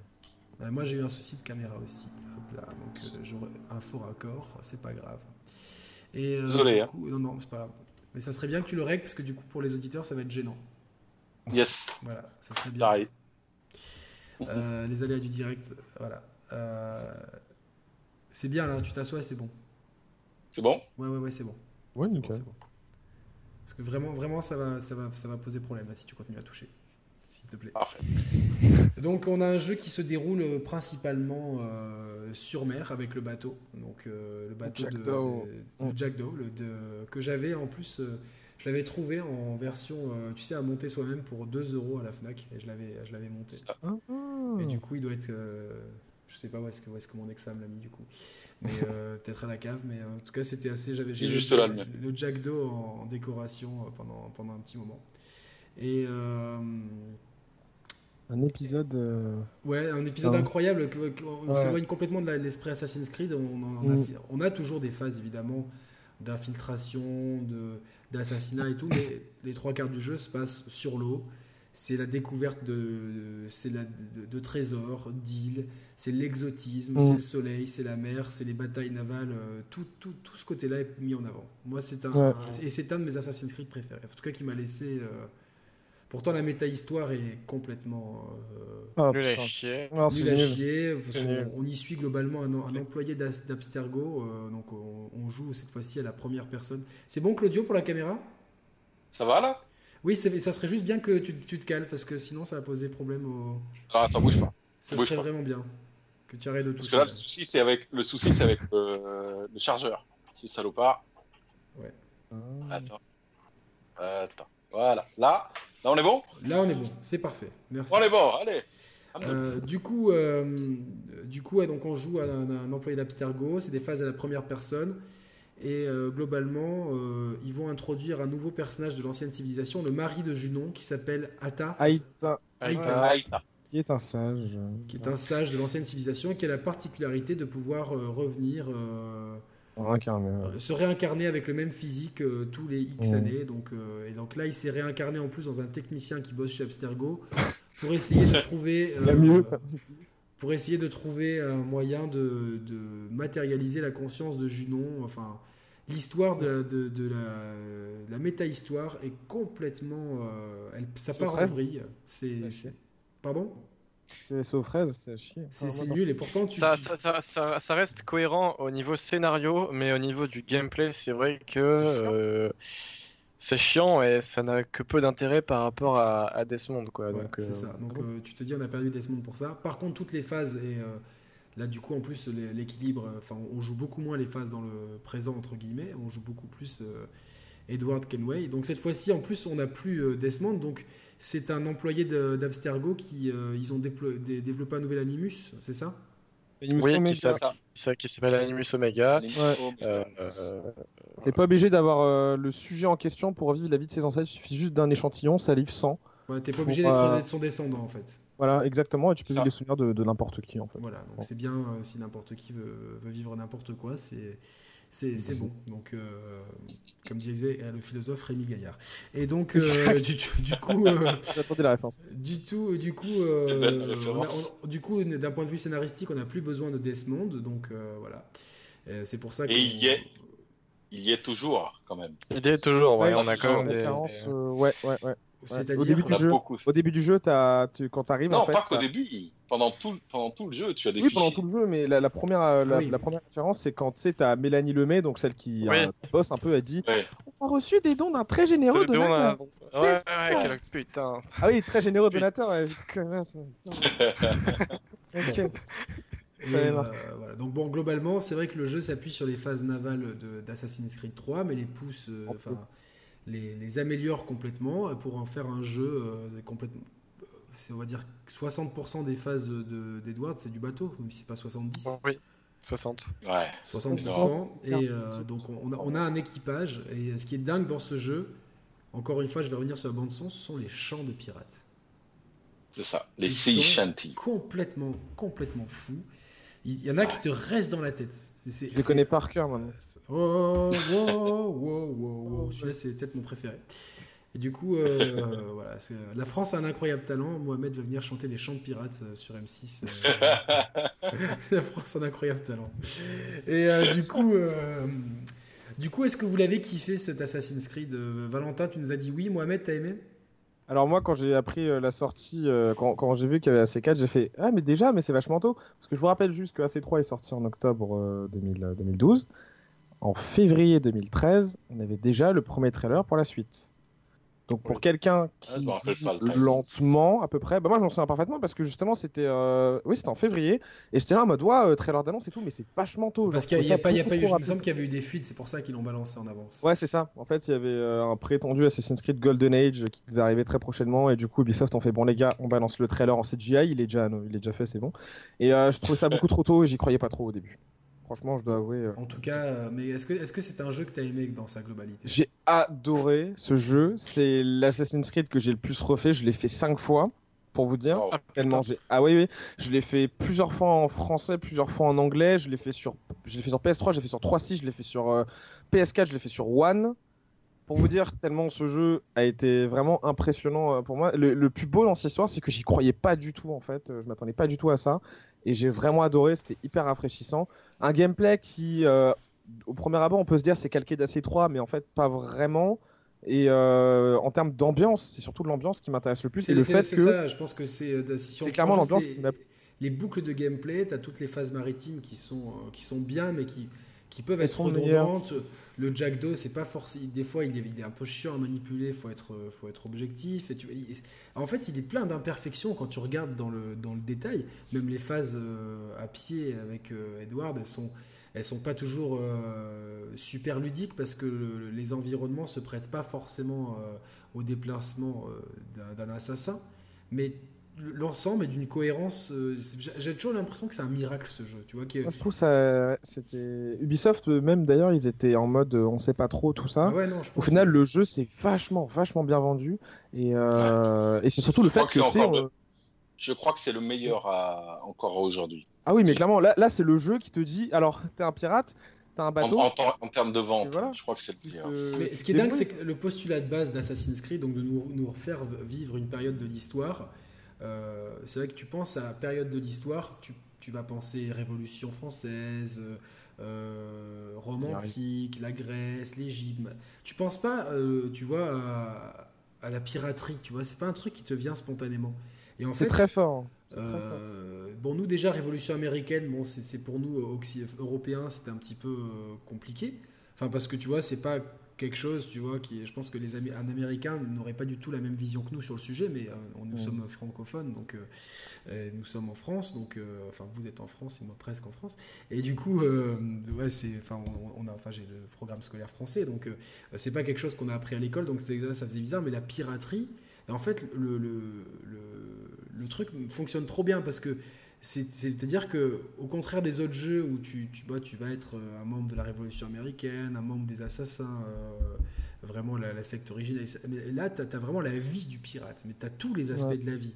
Les tavernes, le mec c'est un séducteur, il est beau. La maladie aussi, c'est ça que j'ai trouvé pas mal, c'est qu'à l'époque les pirates étaient très. La maladie c'était vraiment un fléau euh, dans les navires de l'époque. Et, le héros, il est... Edward Kenway, franchement au début dans les trailers, je me dis putain, ils nous ont mis un encore un Ezio-like Ouais, un Ezio, mais il est un peu blond, c'est ça non euh, Ouais, il est blond. il est blond. surfeur, quoi. C'est, tu vois, presque euh, des gaines de surfeur, quoi, de Biarritz, quoi, le mec, quoi, tu vois, genre. Euh, et en fait, il est méga cool comme gars. Il est, il a un vrai caractère. Il, s'en bat un peu les couilles de cette histoire de confrérie. globalement, le mec, un coup, il est avec les uns, un coup, il est avec les autres. Enfin, il, il a vraiment son, sa propre identité.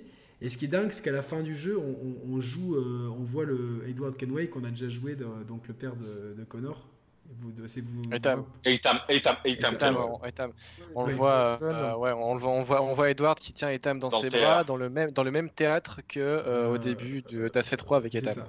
Donc, avec un, petit boucle là des familles qui fait bien plaisir. Ouais, donc on le voit en papy. Famille Kenway. Toi, t'as aimé Claudio? J'ai adoré. Euh, c'est un jeu qui fait l'unanimité même parmi des fans d'Assassin's Creed. Ah ouais, ouais parce que Après, il, il, divise, il, divise, un petit peu. C'est un peu l'épisode de Discord. Il divise sur le côté, euh, je pense, essentiellement sur le côté assassin. Beaucoup de gens trouvent que c'est pas un vrai ah Assassin's Creed. Vrai. Et après, après tu vois, pour, moi, pour moi, c'est un assassin parce que oui. En plus, il a, il a complètement le rite initiatique, initiatique pardon. C'est-à-dire que Edward Kenway, quand on le découvre, c'est un pirate. Et puis, au fur et à mesure, tu sais, dans, ce, dans son chemin, il découvre l'histoire donc des assassins, il découvre cette confrérie et il adopte les préceptes pour devenir un vrai assassin pour devenir Au début, il pas d'accord. Hein. Ouais, mais tu vois, il au début, non. il, garde une. Moi, ce que j'aime, ce que j'ai trouvé ça d'un point de vue écriture assez bien foutu, c'est qu'il garde une certaine distance. Quelque part, c'est l'anti-Ezio par excellence. Dans le jeu Ah, dans le jeu, ouais. Mais, même au, point de vue mentalité, c'est l'anti-Ezio par excellence. Ezio, depuis il est un peu désinvolte.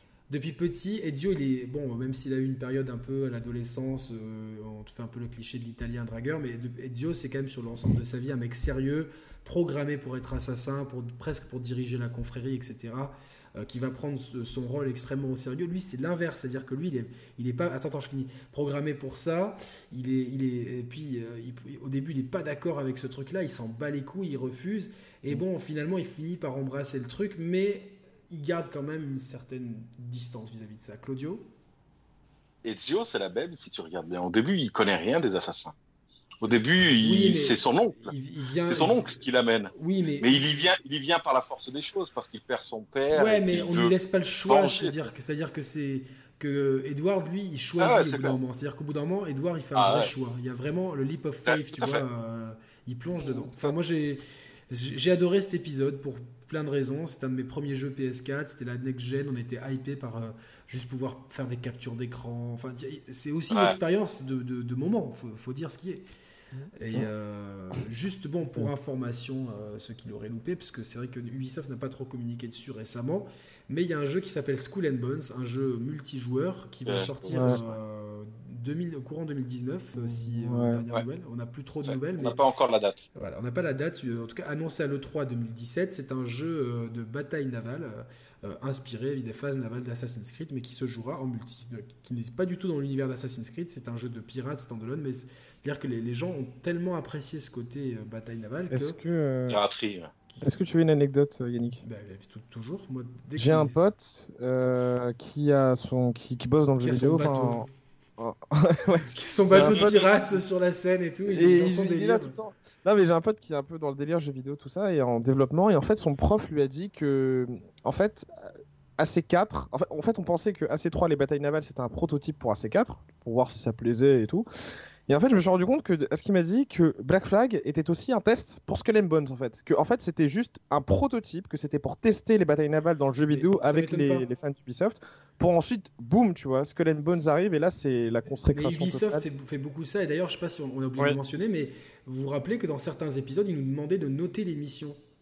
Ouais, il y avait du feedback.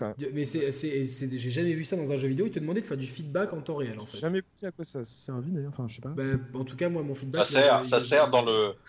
Ça sert dans la construction, on va dire, je pense, dans l'appréciation des missions. Le, tu, tu, développes un, un, level design grâce à la, au feedback des joueurs. Ouais, et après, pour les épisodes d'après, ça, ça, ça, a peut-être été utile. C'est, une belle base. Une belle base. Pas pour Unity, en tout cas. Non, alors, on, va passer à Unity, justement. Avant, il n'y avait pas. Voilà, Unity. On, a eu, on avait des rumeurs euh, comme quoi euh, ça faisait plusieurs années que, enfin, dès Assassin's Creed 2, en fait, on avait cette rumeur de la Révolution française, la Révolution française, Ubisoft, boîte française, etc. Et là, c'est Gameblog le premier qui a balancé des, des, leaks. Hein. je crois que c'était une première mondiale. Euh, d'ailleurs, tout dégueulasse. Hein. enfin, c'était vraiment du proto du proto. Donc, dans un pari de la Révolution française. Et donc, Ubisoft a lancé, ils ont balancé un teaser je sais pas si vous vous rappelez, qui était, il était très beau. magnifique dans, une, dans, une, salle de bal. Aujourd'hui, même, même sur la One X, ça tombe pas ces trucs-là. Donc c'est dire l'enculerie que c'était. euh, une, une, salle, une salle de bal, euh, enfin euh, dans un environnement très euh, Versailles, Paris, de la, enfin. ouais, c'est Versailles. Ouais. C'est Versailles, etc. Et puis après, Château de Versailles. Château de Versailles, puis après les rues de Paris avec, on sent que c'est un petit peu le chaos, le drapeau français, et avec un titre Assassin's Creed Unity. Donc c'était pendant la Révolution française. Ensuite, on a eu un, pendant l'E3, ce qui a suivi, euh, des démonstrations de gameplay où euh, l'accent était mis sur le coop, donc plus de multijoueurs, qui avait mhm. déjà disparu, je crois, dans Black Flag, le multijoueur. Non, non, non, il était encore dans Black Flag. Il y avait encore du multi dans Black Flag Ouais, ouais, ils pas fait, D'accord, donc le, multijoueur a disparu dans Unity. Par contre, se place au coop, donc euh, la possibilité de faire certaines missions à deux et même certaines missions étant verrouillées pour être jouées à deux, euh, voire à quatre. Non, jusqu'à quatre, c'était possible. Je sais pas si c'était. À 4 euh, joueurs, jusqu'à 4 joueurs. 4 joueurs, sur le coopératif, etc. Donc, euh, Fluidité améliorée aussi. Intérieur modélisé. Ouais, des intérieurs modélisés, un jeu qui était enfin fluide, etc. Retour à un, aussi, un environnement urbain, etc. Et donc setting de la Révolution française avec euh, une pub euh, incroyable, avec une musique. Euh, C'était Lord. J'adore. Il y, a eu du Lord, il y a eu du Woodkid aussi un peu plus tard. Les, les, les, trailers en CGI de Unity étaient juste enfin, sublimes. Quoi. Magnifique. C'était, c'était magnifique. Le bois Unity, bon. Ah, c'est ça. C'est un peu. La musique, c'était. C'est, l'épisode, c'est l'épisode très. Ouais, ouais. Je n'ai pas trop parce que sinon on va se faire strike et tout par YouTube. Mais euh, c'est ça. Et en fait, Unity, il a, moi, euh, de mon point de vue, il a un bon côté et un moins bon côté. Le, bon côté, c'est que euh, Paris est magnifique. Euh, il y a des intérieurs, ils sont magnifiques, mais il y a trop d'intérieurs dont certains ne servent à rien du tout. Euh, il y, y, a beaucoup de PNJ, euh, c'est très bien, parfois il y en a trop, tellement c'est le bordel, ça rame, le, on, se bouscule, on tombe, on fait, on fait n'importe quoi. Ça, Valentin, on rentre dans un détail, tu vois, que, que c'est des choses qui peuvent c'est des, des, des, griefs qu'on peut faire à quasiment tous les Assassin's Creed. Des fois, trop de foule qui nuisent à la fluidité depuis le début. Euh, ouais, mais là, là, non, non, non, je pense que le, le principal problème, du, non, mais le principal problème d'Unity, c'est qu'il passe complètement à côté de son sujet. Pour moi, c'est le, principal problème du jeu, c'est que entièrement c'est un jeu qui passe à côté de son sujet. C'est-à-dire que c'est un jeu qui, on s'est dit, ils ont tellement, en tout cas, ils nous ont tellement fait vivre de façon magistrale la révolution américaine la Révolution française qui est tellement, en tout cas pour nous, plus mythique et en fait, avec des événements marquants, les guillotines, les, les, prises de la Bastille et compagnie qui sont, ils vont, ils vont faire un truc de fou et le jeu passe complètement à côté. Mais c'est-à-dire que la, la Révolution, en fait, globalement, on joue un type qui s'appelle Arnaud. Et donc, Arnaud, déjà, qui s'écrit A-R-N-O. Donc, déjà, t'as mal à ta langue française parce que jamais de la vie. Mais non, mais c'est parce qu'il est autrichien un peu, tu comprends, Yannick Enfin, tu sais, déjà, ça commençait mal. Ils auraient dit. Enfin, tu vois, ça, le mec, déjà, il partait mal. Et en fait, le mec, c'est tout simplement. Euh, Assassin's Creed Unity, c'est une histoire d'amour merdique. Vraiment. Donc, Arnaud, il est beaucoup plus. Non, mais il est, il est in love. Et je comprends, on a tous été in love. Il est in love de. Comment s'appelle sa, sa meuf? Élise, de la Vous avez Élise de la Élise, voilà. Donc, euh, il love d'Élise. Et en fait, le mec, euh, il va toujours faire passer son histoire d'amour avant tout le reste. Il va, Élise va passer avant tout le reste. C'est beau, tu vois. Mais dans ces cas-là, il fallait trouver un autre setting que la Révolution française parce que tu as un côté déceptif énorme. S'ils si, avaient vraiment voulu faire un Assassin's Creed avec une histoire d'amour, euh, déjà, tu, tu l'écrivais mieux que ça parce que là, ça fait vraiment. Le mec, il se fait il est relou au possible avec, avec son histoire. Il la gère très mal et tout. Mais nous, on est frustrés en tant que, encore plus en tant que Français de voir cette révolution française qui, nous échappe. C'est-à-dire qu'il y a des moments clés, on fait que les regarder de loin et on n'y participe même pas. Euh, et ça, c'est tout le jeu. Tout le jeu est déceptif comme ça. Ils ont voulu intégrer euh. des, des, des, moments. ils ont voulu en plus te dire ouais euh, les missions tu les abordes un peu comme tu veux et on va pouvoir revenir à l'infiltration. Donc ils ont la bonne idée d'inclure des éléments de gameplay de Splinter Cell sachant que Splinter Cell c'est une référence plus que Metal Gear en termes de gameplay sur l'infiltration. C'est extrêmement bien ficelé tout ça. Seulement euh, il y, y, a des trucs tout bêtes des fois pour passer d'une couverture à l'autre ils ont, ils, ont, ils ont oublié ils ont oublié que dans Splinter Cell, il y avait un bouton pour le faire. Là, tu peux pas. Donc, c'est-à-dire que c'est maladroit. Tu as, des, as des, missions que j'ai voulu faire en full infiltration. C'était impossible quasiment. C'était tellement mal équilibré en termes. L'IA est mal équilibrée. Elle te repère. Elle te, des fois, elle te repère pas. Des fois, elle te repère. Les couvertures. Euh, tu as des moments où tu vois bien que tu arrives dans des salles, c'est magnifique, mais la disposition, ah, c'est vraiment, c'est comme quand tu arrives dans une salle de Gears of War, tu vois, où tu as déjà tout, tout prêt pour pouvoir avancer de cover en cover. Mm. En termes de level design, c'est aberrant. Et, tout, tout, le jeu, en fait, tout ce qu'il veut faire, il le loupe. Euh, Mohamed euh, Je suis entièrement d'accord. Après, par rapport au scénario, euh, juste, je trouve que c'est extrêmement mal construit. Quand j'ai vu qu'il était au scénario, c'est, je crois, je crois qu'il a pas bossé sur d'autres trucs avant, mais par contre, juste quand j'ai vu l'équipe qui s'occupait d'Unity, j'ai fait ah, il y a un petit problème parce que c'est Alex Amencio, celui qui a bossé sur Révélation. Euh, le jeu techniquement, il y, y, y a, concept, c'est beau. Non, le problème, c'est que il est beau le jeu.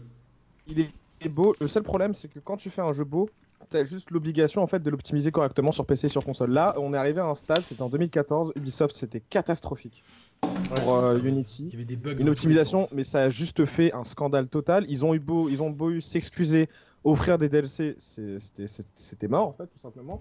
Donc moi, je prends du doigt l'optimisation, je prends du doigt aussi le scénario, je suis entièrement d'accord. Et, euh, et c'était quoi mon dernier point? Je sais pas. Moi, je... bref, la, carte, la carte, elle est bourrée de, de, million de trucs à faire qui servent à la rien. La carte est Ça, c'est sûr en fait, l'épisode est déceptif et je m'attendais vraiment à beaucoup mieux. Et c'est l'épisode qui m'a le plus déçu personnellement. Il y a des choses, il y a des choses qui sont bien. Je, je crache pas dessus complètement. Effectivement, le monde est assez fourfourmi de détails. C'est vraiment intéressant. Mais, enfin, putain, la Révolution française, boîte française, joueur français. La prise de la Bastille, je veux pas juste l'avoir en m'échappant de ma cellule, tu vois. ça, c'est direct. Mais ça m'a masse déçu. Valentin voilà. Moi, je, moi, j'avais trouvé ça. Euh, au, départ, je trouvais ça intéressant, la prise de la Bastille, le fait que ça arrive doucement, qu'on entende les canons, qu'on se dise dans la Bastille, qu'on soit dans la Bastille et qu'on se dise Ah putain, là, ça tombe, c'est la prise de la Bastille, que là, il y a un truc qu'on s'échappe et qu'on voit toute la, qu'on voit toute l'agitation en bas et qu'on y assiste finalement en tant que spectateur. J'ai trouvé que c'était intéressant parce que ça change d'angle d'approche par rapport à ces trois, mais en avançant dans le jeu, il se trouve qu'on est trop spectateur, qu'il y a des événements qui sont euh, hyper importants dans la Révolution française et que finalement, on ne fait qu'aborder en vraiment en effleurant ou alors on ne fait même on les aborde même pas du tout euh, il y, a certains trucs c'est euh, c'est un peu bâclé. Mais justement c'est un angle d'approche un peu différent. Euh, moi je, je reproche pas spécialement ça au jeu. Enfin si je le reproche mais je veux dire je, je, l'assassine pas pour ça. Je l'assassine parce que finalement le jeu il n'a pas d'objectif. Et ça je pense que tu, tu disais Yannick déjà à l'époque où tu as fait ta vidéo sur on Assassin Unity.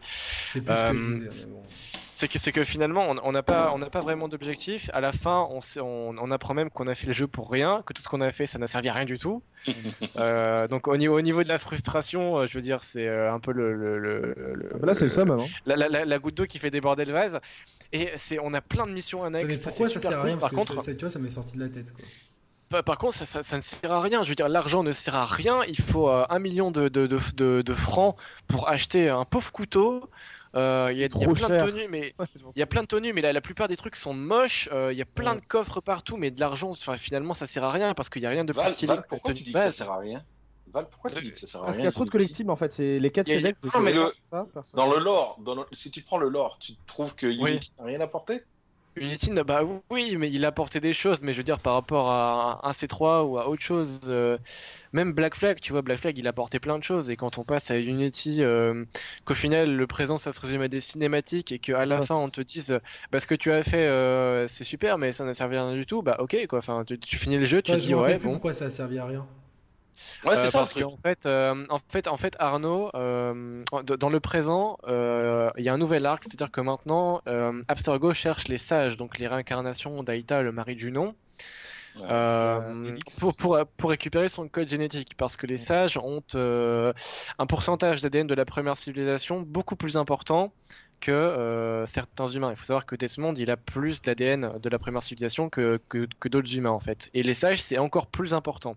Du coup, Ubisoft, enfin Ubisoft, cherche ça. Mais Abstergo, euh... il, se, il, se, parodie Ubisoft même aussi. Donc, euh, oui, oui, c'est. Abstergo cherche ça pour donc euh, exploiter ces mémoires génétiques là, et forcément, les assassins modernes euh, vont contrecarrer leur plan et faire capoter leur truc. donc, du coup, ils cherchent ça, sauf que le sage de de Unity qui est aussi le maître, enfin le, le, maître des Templiers de l'époque, qui n'a pas franchement qui n'a aucun, charisme, on est bien, on est bien d'accord, euh, mais quand même assez stylé, faut le dire. Euh, meurt au final et sa dépouille euh, est inutilisable pour, pour les assassins modernes qu'il trouve en premier. Donc au final, ça, au final, ça ne servit à rien. Voilà. Ok. Bon, d'accord. Bon, c'était. Il y, a, il y, a, un élément, il y a un élément du lore aussi qui est qui est apporté, c'est la boîte des précurseurs que, que Arnaud remet un membre qui l'amène euh, ça, c'est dans le DLC, ça. Hein ça, ouais, ouais, bah, ça, ça, fait partie de Unity. Ouais, ah bah si t'as pas fait Dead Kings, du coup tu le sais pas. Mais oui, ah, ça c'est vrai. Ça, c'est vrai. Si je l'ai fait Dead Kings, dans le lore, je me rappelais plus. Ça sert à quoi dans le lore? À la, fin, bah... à, la, à, la fin, à la fin donc de, de Dead Kings, tu as donc euh, Arnaud qui remet une boîte de précurseurs à, je pense, à un messager qui dit et il lui dit clairement amène cette boîte de, de précurseurs, enfin amène cette boîte en Égypte, au Caire. Al-Mualim. C'était ça qui était. Al-Mualim au Caire, ouais, tout à fait. Et du coup, tout le monde était là, ouais, le Caire, Égypte et tout, c'est la suite. Attends, attends, donc, euh, euh, Al-Mualim, mais. Euh... Al bah non, bah Al il faut savoir, il faut savoir qu'Al-Mualim, ça veut dire le mentor. Pour, euh... Ah ouais, ouais, mais est-ce que les gens se sont demandé si c'était pas un descendant Enfin, tu vois, ça prête à confusion parce que c'est le nom de, du maître. Ça peut prêter, ouais, c'est un menteur. Ouais, ouais, moi, j'avais compris, moi, perso, mais ouais. Mais bon, faut, faut juste savoir le, la référence. Mais oui, oui. Donc, quand tu dis que ça apporte rien, pour moi, Unity a apporté quand même ça, a apporté ce lien. Ouais, mais c'est. Ouais, il faut l'avoir. Mais il, il, est, il, est, faible. Hein. Il est faible. Que... Bon, et toi, Claudio, c'est tu, tu trop le surface. Ouais, et puis les quêtes secondaires sont, sont répétitives. T'as des espèces de, des enquêtes à mener Unity. Euh, dans Unity. Unity, pour moi, c'est le seul jeu qui, euh, pour vraiment l'apprécier, puisque je l'ai rejoué, je crois, cinq fois, À chaque fois, je l'ai hein. plus apprécié. À chaque fois, je l'ai plus apprécié. Et donc, l'intérêt, il est encore plus important quand tu le fais vraiment qu'en quête principale.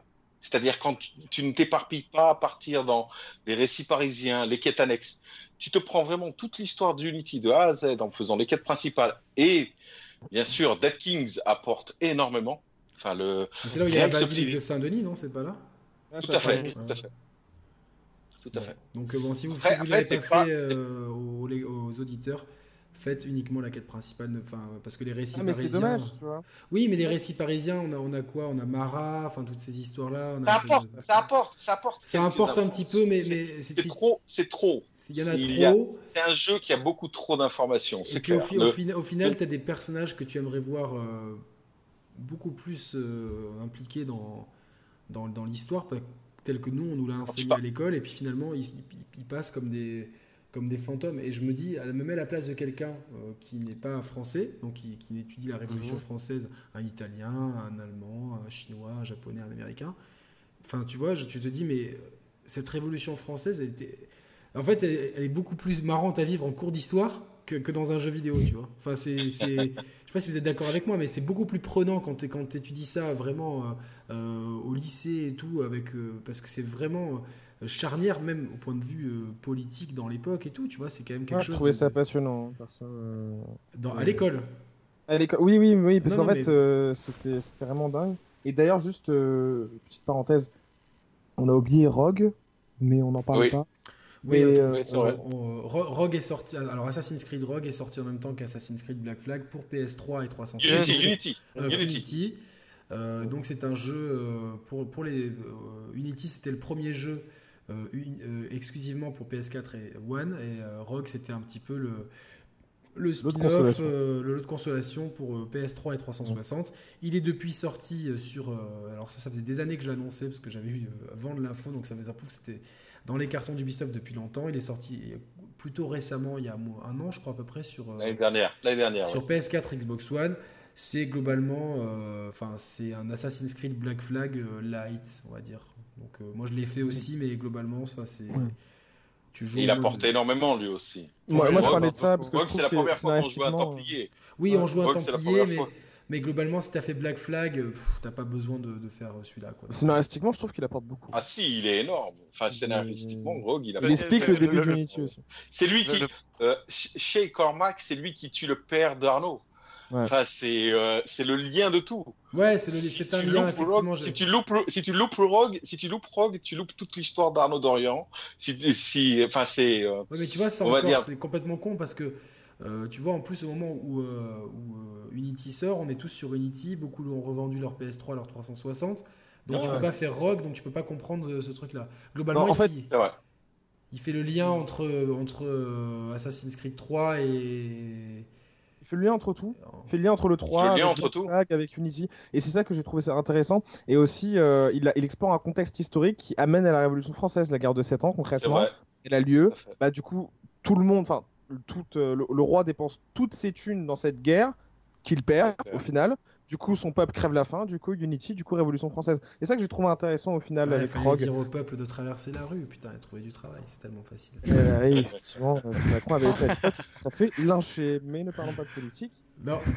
Mais si Emmanuel euh... Macron veut venir dans l'émission, il est bien bienvenu, bien sûr, ça, ça, pour, nous expliquer euh, qu'en traversant la rue, on peut devenir développeur de jeux vidéo. Quoi. Je cherche un, je cherche un boulot, ça fait deux semaines. Mais c'est vrai. Mais non, vrai, attends, attends, tu, tu cherches vraiment un boulot, Mohamed? Non, mais non, mais je à, à côté, oui, vite fait. Bah, non, non, non, utilisons cette émission en bon escient. Tu habites où, Mohamed? Paris. À Paris, et donc tu cherches dans quoi? N'importe, mais il faut pas trop que ça me prenne trop de temps aussi. Hein, voilà, un boulot à mi-temps en fait. voilà. quoi Donc si vous avez un boulot à mi-temps pour Mohamed. Gamer. Mais arrête Non, mais sérieusement, c'est ça les chers players. Quoi. Nous, on... Bah écoutez, euh, contactez-moi. Euh, Contactez Mohamed. Non, mais sérieux, si, si, vous avez quelque chose, faites-le. Mohamed euh, est très sérieux. Il connaît la guerre de 7 ans. Voilà, donc ça peut. Si... Et voilà. Et voilà. Le... Le, souci, si je peux euh, rajouter une chose sur Rock, c'est qu'effectivement, il est super intéressant au niveau du scénar parce qu'on voit des personnages d'AC3, euh, on voit des personnages d'AC4, à Euh, on comprend pourquoi certaines choses qui se passent dans AC3 euh, bah, finalement ont lieu, qui ont lieu dans Rogue, donc qui ont des répercussions sur AC3. on assassinait également Adewale, donc le second de Edward dans Black Flag et qu'on incarne aussi un peu plus tard dans le DLC Freedom Cry. C'est un standalone euh. Que j'ai un standalone et qui est et qui est relativement intéressant aussi. Euh, on apprend pas mal de on, apprend pas mal de choses. Il est il est assez marrant. Mais le souci que j'ai avec Rock, c'est que il y a une grosse dissociation euh, scénario gameplay qui ne colle pas du tout. C'est-à-dire qu'en fait, ils ont simplement changé le, le, les rôles. Euh, les, assassins sont complètement cons. Euh, ils ont des forts en plein milieu d'une ville avec des drapeaux orange fluo qui flottent. Ils ont des, des, des, navires. Euh, n'importe quoi, je me rappelle. enfin... ils ont jamais eu de fort comme ça. Puis là, d'un coup, en fait, si tu veux, comment recycler des mécaniques de gameplay euh, parce que les Voilà, moi, c'est ça le. C'est ça le problème. C'est que oui, ils sont c'est des connards, mais je veux dire, ils font des trucs incohérents quoi. Enfin, Rogue, il nous montre des choses sur les assassins qui vont à l'encontre de tous les principes de la confrérie qu'on a vu jusqu'à présent. Il n'y a aucun, il y a aucune cohérence. Et pour moi, euh, c'est en termes de gameplay, hein, parce qu'ils avaient la flemme tout simplement. C'est, je veux dire, non, mais c'est un épisode de commande euh, avec une équipe. Voilà, c'est une équipe réduite qui a fait ça. voilà, c'est vraiment. Ubisoft Sophia. Mais c'est dommage. C'est dommage parce que ça avait tellement de potentiel. Faites-le faites pour le scénario. Et bon, après, le gameplay n'est pas désastreux non plus parce qu'il s'appuie beaucoup sur. Euh, c'est un mélange entre, entre le 3 et Black Flag. Ouais, c'est plus du Black Flag, euh, on va dire, dans des mers. Plus du Black Flag like. Faites-le en, en, gros, c'est. Faites-le en été, c'est rafraîchissant. Voilà, c'est. Et notons, notons, Notons également que Che tient son fusil à l'envers. Ça, je ne. Putain, euh, sérieusement, euh, Val, à un moment donné, euh, depuis le temps que je vous suis sur la chaîne, c'est le, débat récurrent. Écoutez, c'est pas grave, hein, voilà, y a pas de souci. On va avancer sur Syndicate qui, lui, il fuite encore plus vite que n'avait fuité Black Flag à l'époque, parce que je crois que c'est même pas un ou deux mois après la sortie d'Unity, en plein shitstorm. parce que, ouais, il faut. Non, en décembre qu'il avait fuité. C'est en décembre mhm. oui, décembre 2014, ouais. ouais, ouais octobre. Donc c'est ça, c'est deux mois après, quoi. C'est ça. Exactement. Euh, il sort le 13, il, sort le 13 novembre, Unity. En un mois après, on a. Il y, a, le, déjà un leak du prochain Assassin's Creed qui se déroulerait pendant la révolution industrielle en Angleterre. Euh, période victorienne euh, et puis le jeu sort donc comme pré... enfin Ubisoft du coup fait un peu de damage control comme ils étaient en plein shitstorm à cause des bugs d'Unity, à rembourser les gens qui avaient, euh, en offrant des DLC, ou aux connards comme moi qui avaient pris l'édition euh, avec tous les DLC parce qu'il était tellement hypé d'offrir un jeu qui s'appelle. Moi j'ai pris. Jamais préco un jeu Ubisoft, Yannick. Ah bah écoute, oh. jamais. Trop tard, j'ai préco euh, Odyssey donc. moi aussi, mais du coup, on verra. Bah bon, depuis, ça s'est amélioré, quoi. Mais, oui, c'est vrai. À l'époque, je crois qu'il fallait pas le faire. Du coup, ils m'ont offert The Crew et que The Crew, je m'en suis jamais, jamais servi. Euh, et donc euh, Syndicate arrive donc un an après, même pas. Hein, donc, euh, et ça a été le, dernier épisode avant le, renouveau de la saga marqué par Origins et Odyssey. Et finalement, ce Syndicate, bah, vous pouvez retrouver le, test sur la chaîne. C'est un jeu que j'ai que j'ai plutôt aimé, vraiment. Moi Unity en mieux. En mieux. En fait, c'était Unity en beaucoup mieux parce que l'histoire, on a deux protagonistes que sont Jacob et Evie Fry. Euh, Jacob et Evie, moi je, n'aurais jamais retrouvé les noms tout seul, heureusement que vous êtes. Twins. sont des jumeaux, euh, ils, sont plutôt, ils sont plutôt cool, un peu, un peu impertinents, euh, jeunes. Euh, bien faire. Jacob il, fait un peu le mariole, Evie elle a plus la tête sur les épaules, et on va jouer ces deux personnages de mhm. façon alternée sur, sur plein, de, plein de missions. Et donc on est dans un Londres victorien dans lequel on peut se déplacer avec de nouveaux moyens de déplacement, en plus de nos chaussures ça va être la, calèche. La, calèche. Alors bon, euh, les phases en calèche, il y a, la physique, euh, la physique des calèches est, complètement violée. La physique GTA. Ça tourne, ça tourne mieux que les bagnoles dans Forza Horizon. C'est impressionnant. Tu fais des, virages à 90 degrés, des dérapages, tu as des concours de drift presque de, de calèche. Quoi. Donc c'est. Par contre, non. Du drift? tu peux même drifter en calèche. il y a des boutons. vraiment. C'est euh, complètement fou, mais par contre, ça amène quand même un gros dynamisme dans certains déplacements. C'est le prétexte à certaines missions. C'est pas trop frustrant. Et t'as le grappin. C'est alors ça, c'est effectivement d'un point de vue, le regard de Mohamed en dit long, d'un point de vue acuité historique et d'un point de vue respect des choses, c'est pas c'est pas forcément c'est pas forcément le top par contre à jouer bah, c'est génial moi j'ai trouvé ça génial j'ai vraiment kiffé moi j'adore tu, tu, en fait c'est à dire au début j'étais tellement con ah, mais moi, moi j'y attendais plus rien après Unity en fait t'attends plus rien c'est vraiment le truc Ouais, ouais, mais c'était. J'étais en mode. Ah, c'est comme le vendredi à la cantine, tu sais que tu vas manger poisson pourri et enfin. d'un oh. coup. Euh, moi, j'avais de la viande. Hein Moi, j'avais de la viande, tout est relatif, mais. Le vendredi? Oui. Ah, d'accord, ouais. Ah, ouais. Nous, on avait et du coup, euh... oui, grappin, sympa, oui. Après, j'étais au début, j'étais en mode what the fuck, mais au final, ça va. Mais c'est sympa, tu vois, et euh, globalement, en fait, ils arrivent à gommer les, euh, problèmes inhérents à l'architecture de, de, la ville qui dépeignait à l'époque, donc le Londres du 18e, 19, 19e siècle. 1868, deuxième révolution industrielle. 1960, ouais. euh, engagez-le hein, pour faire donner des cours d'histoire à vos enfants. Euh, franchement, c'est. 19e siècle à Londres, et donc pour. Euh, pour 1868. Euh, comme les Russes se sont élargis pour pouvoir laisser passer les calèches, etc., et qu'on se retrouve pas frustré comme dans Assassin's Creed 3 ou comme l'avait souligné Mohamed tout à l'heure, c'est vrai que souvent on ne on pouvait pas traverser, donc il fallait redescendre et remonter, etc. Ben là, ils ont l'idée de mettre un grappin qui permet un déplacement en ville. Alors, euh, dans un contexte de sorte de, où Spider-Man vient de sortir, ben, ça fait un petit peu écho. Alors, c'est beaucoup moins dynamique euh, qu'un Spider-Man, mais quand même, c'est dynamique et ça permet vraiment. De, ouais, puis il y avait Batman qui était déjà passé par là. Mais euh, oui, d'ailleurs, ça reprend plus la logique de Batman Arkham que de, de Spider-Man, du coup. Euh, avec le grappin que tu vises, etc. comme ça. Mais ça, à départ, faire la tyrolienne aussi. Et en fait, le, jeu, pour moi, c'est un des Assassin's Creed les mieux rythmés en fait. C'est-à-dire qu'il n'y a, pas de temps mort dans le jeu. Il est un peu plus, il est plus court qu'Unity dans mon souvenir, euh, si je me souviens bien. il, est, épuré sur les missions annexes. il y en a moins. Elles sont plus intéressantes.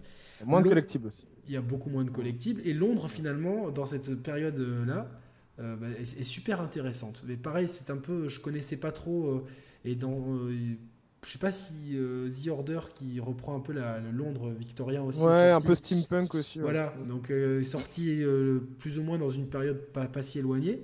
Bah, du coup, c'est une plongée dans, dans, dans, un Londres victorien que je connaissais pas vraiment. Et je me suis complètement pris au jeu. J'ai adoré le jeu en fait. C'est vraiment.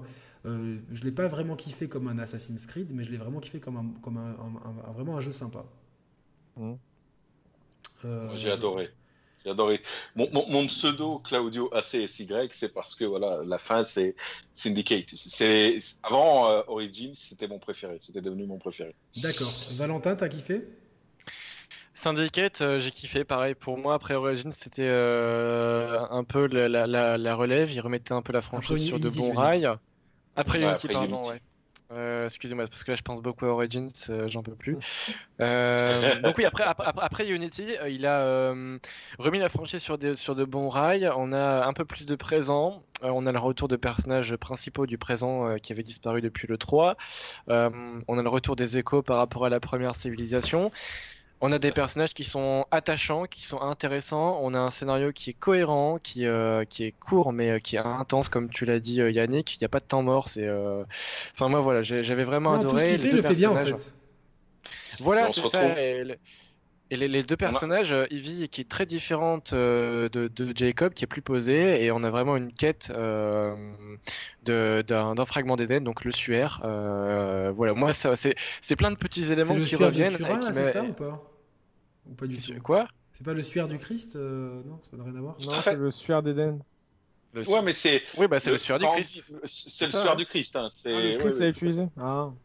Oui, c'est ça, c'est ça, c'est ça. Et euh, cette quête-là de d'objets d'Éden, moi, ça m'a, ça m'a bien plus, ça m'a, ça m'a réconcilié après ma, ma déception de, vous trois peut, Unity. Peut, peut, nous expliquer ce qui se passe dans, la, dans le lore, la, la première civilisation, tout ça dans cet épisode.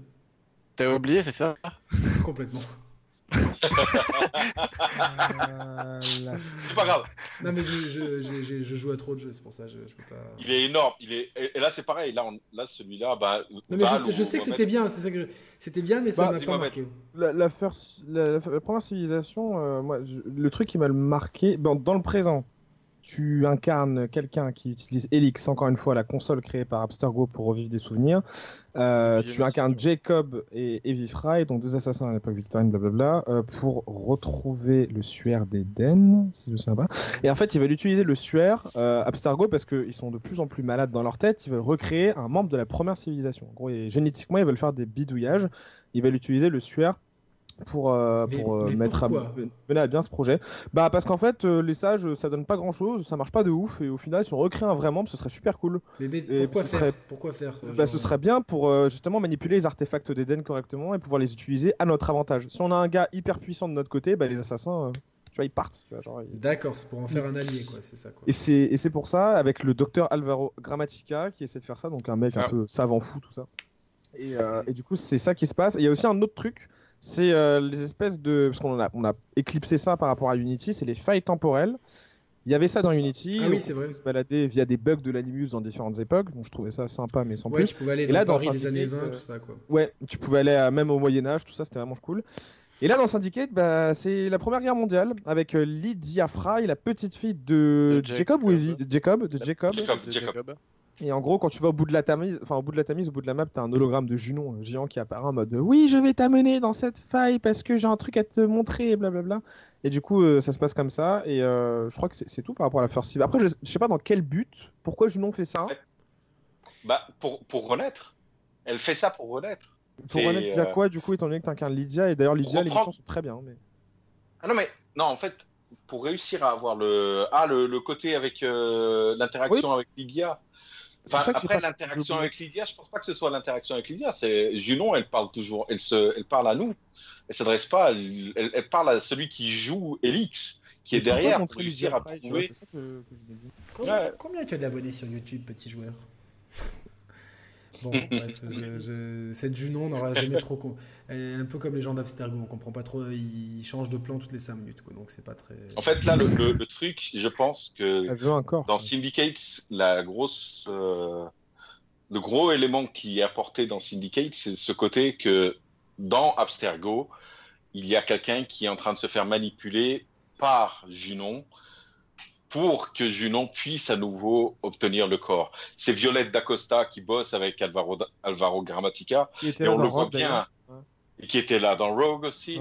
Et qu'on la voit bien, en fait, à la fin du jeu, s'adresser à Junon en disant on approche, on approche Ah oui Même à la fin, il dit je vous sauverai, je sauverai tous. Ah oui, c'est vrai, je me rappelle de ça. Ça, je me rappelle. Je ne me serais pas rappelé de moi-même, mais euh, vu que vous m'aidez, maintenant je me rappelle. Le, le, jeu Syndicate, comme on disait, renoue vraiment avec le, lore, renoue avec l'histoire. Autant Unity mhm. nous avait déconnecté. En fait, c'est impressionnant parce que en, tant que méta-histoire, Rogue est hyper important.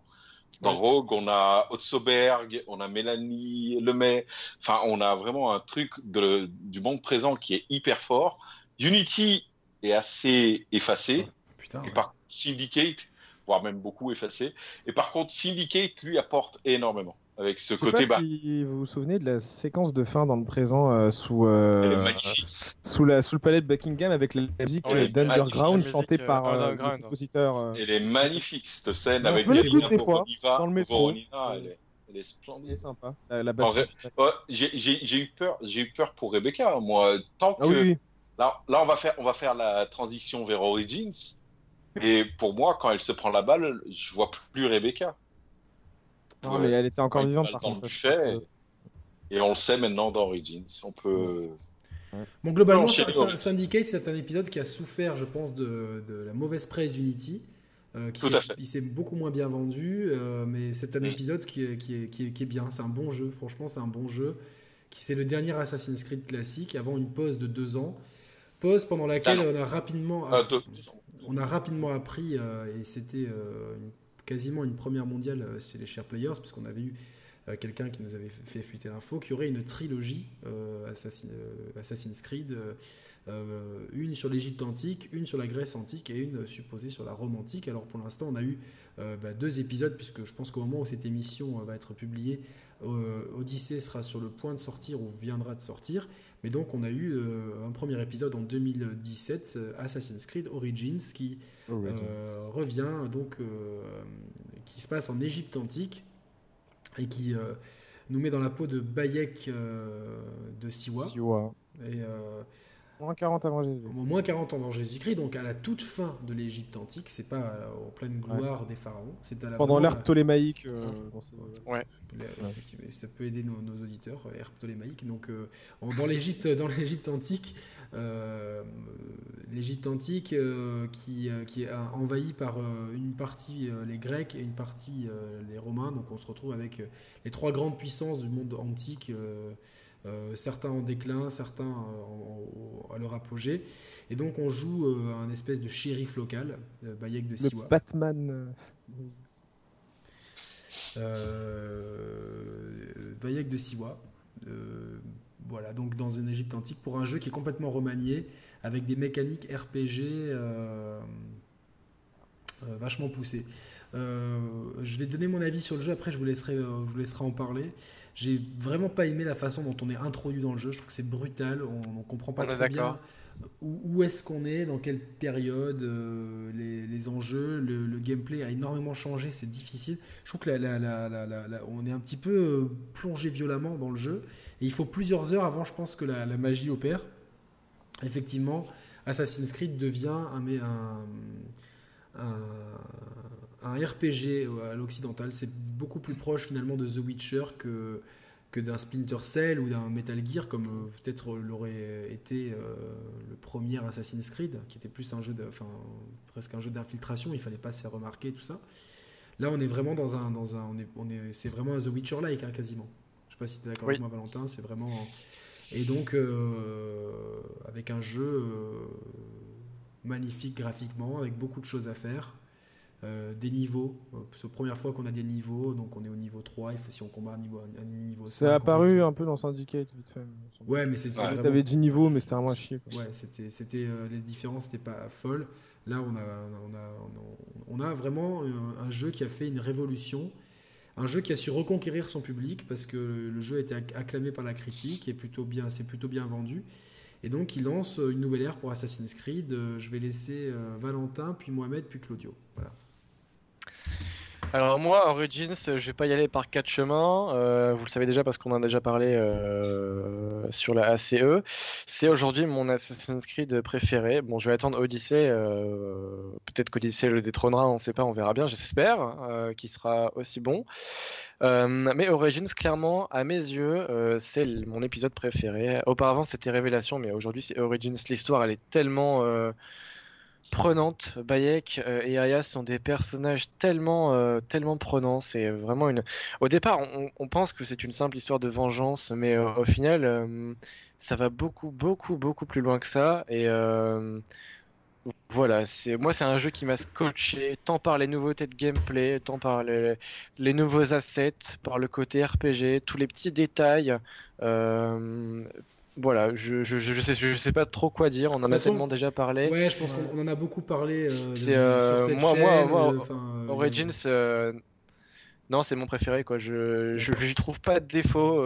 simplement le, le, début qui est un peu vite expédié. on, sait, sait pas trop. Pour moi, Valentin, son défaut, c'est que pour moi, il est trop éloigné de, de ce qu'était Assassin's Creed et de ce que j'aimais dans Assassin's Creed et ce que j'aurais aimé voir dans Assassin's Creed en fait. Donc si tu veux, je, pour moi, Assassin's Creed aurait dû vraiment euh, de redevenir un jeu d'infiltration, vraiment miser sur le côté confrérie, le côté secret, euh, nous, nous, remettre des enjeux narratifs importants, vraiment. Euh, et, finalement, ils sont allés dans, à l'opposé, c'est-à-dire faire un, un, RPG qui nous met en situation dans un contexte historique donné, avec encore un petit peu à mâchouiller du lore, mais de façon sporadique et pas forcément maîtrisée, j'ai l'impression.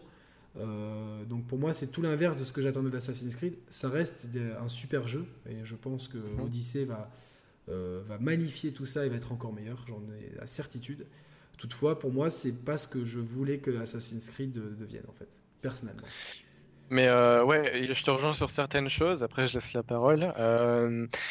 Origins, euh, le propos d'Origins, c'était vraiment de raconter l'histoire de la, du début euh, de la confrérie, de la création. C'est un peu maladroit en fait, ça sort un peu de nulle part. Enfin, c'est pas, c'est plutôt sous l'impression, sous l'impulsion de sa femme. Euh.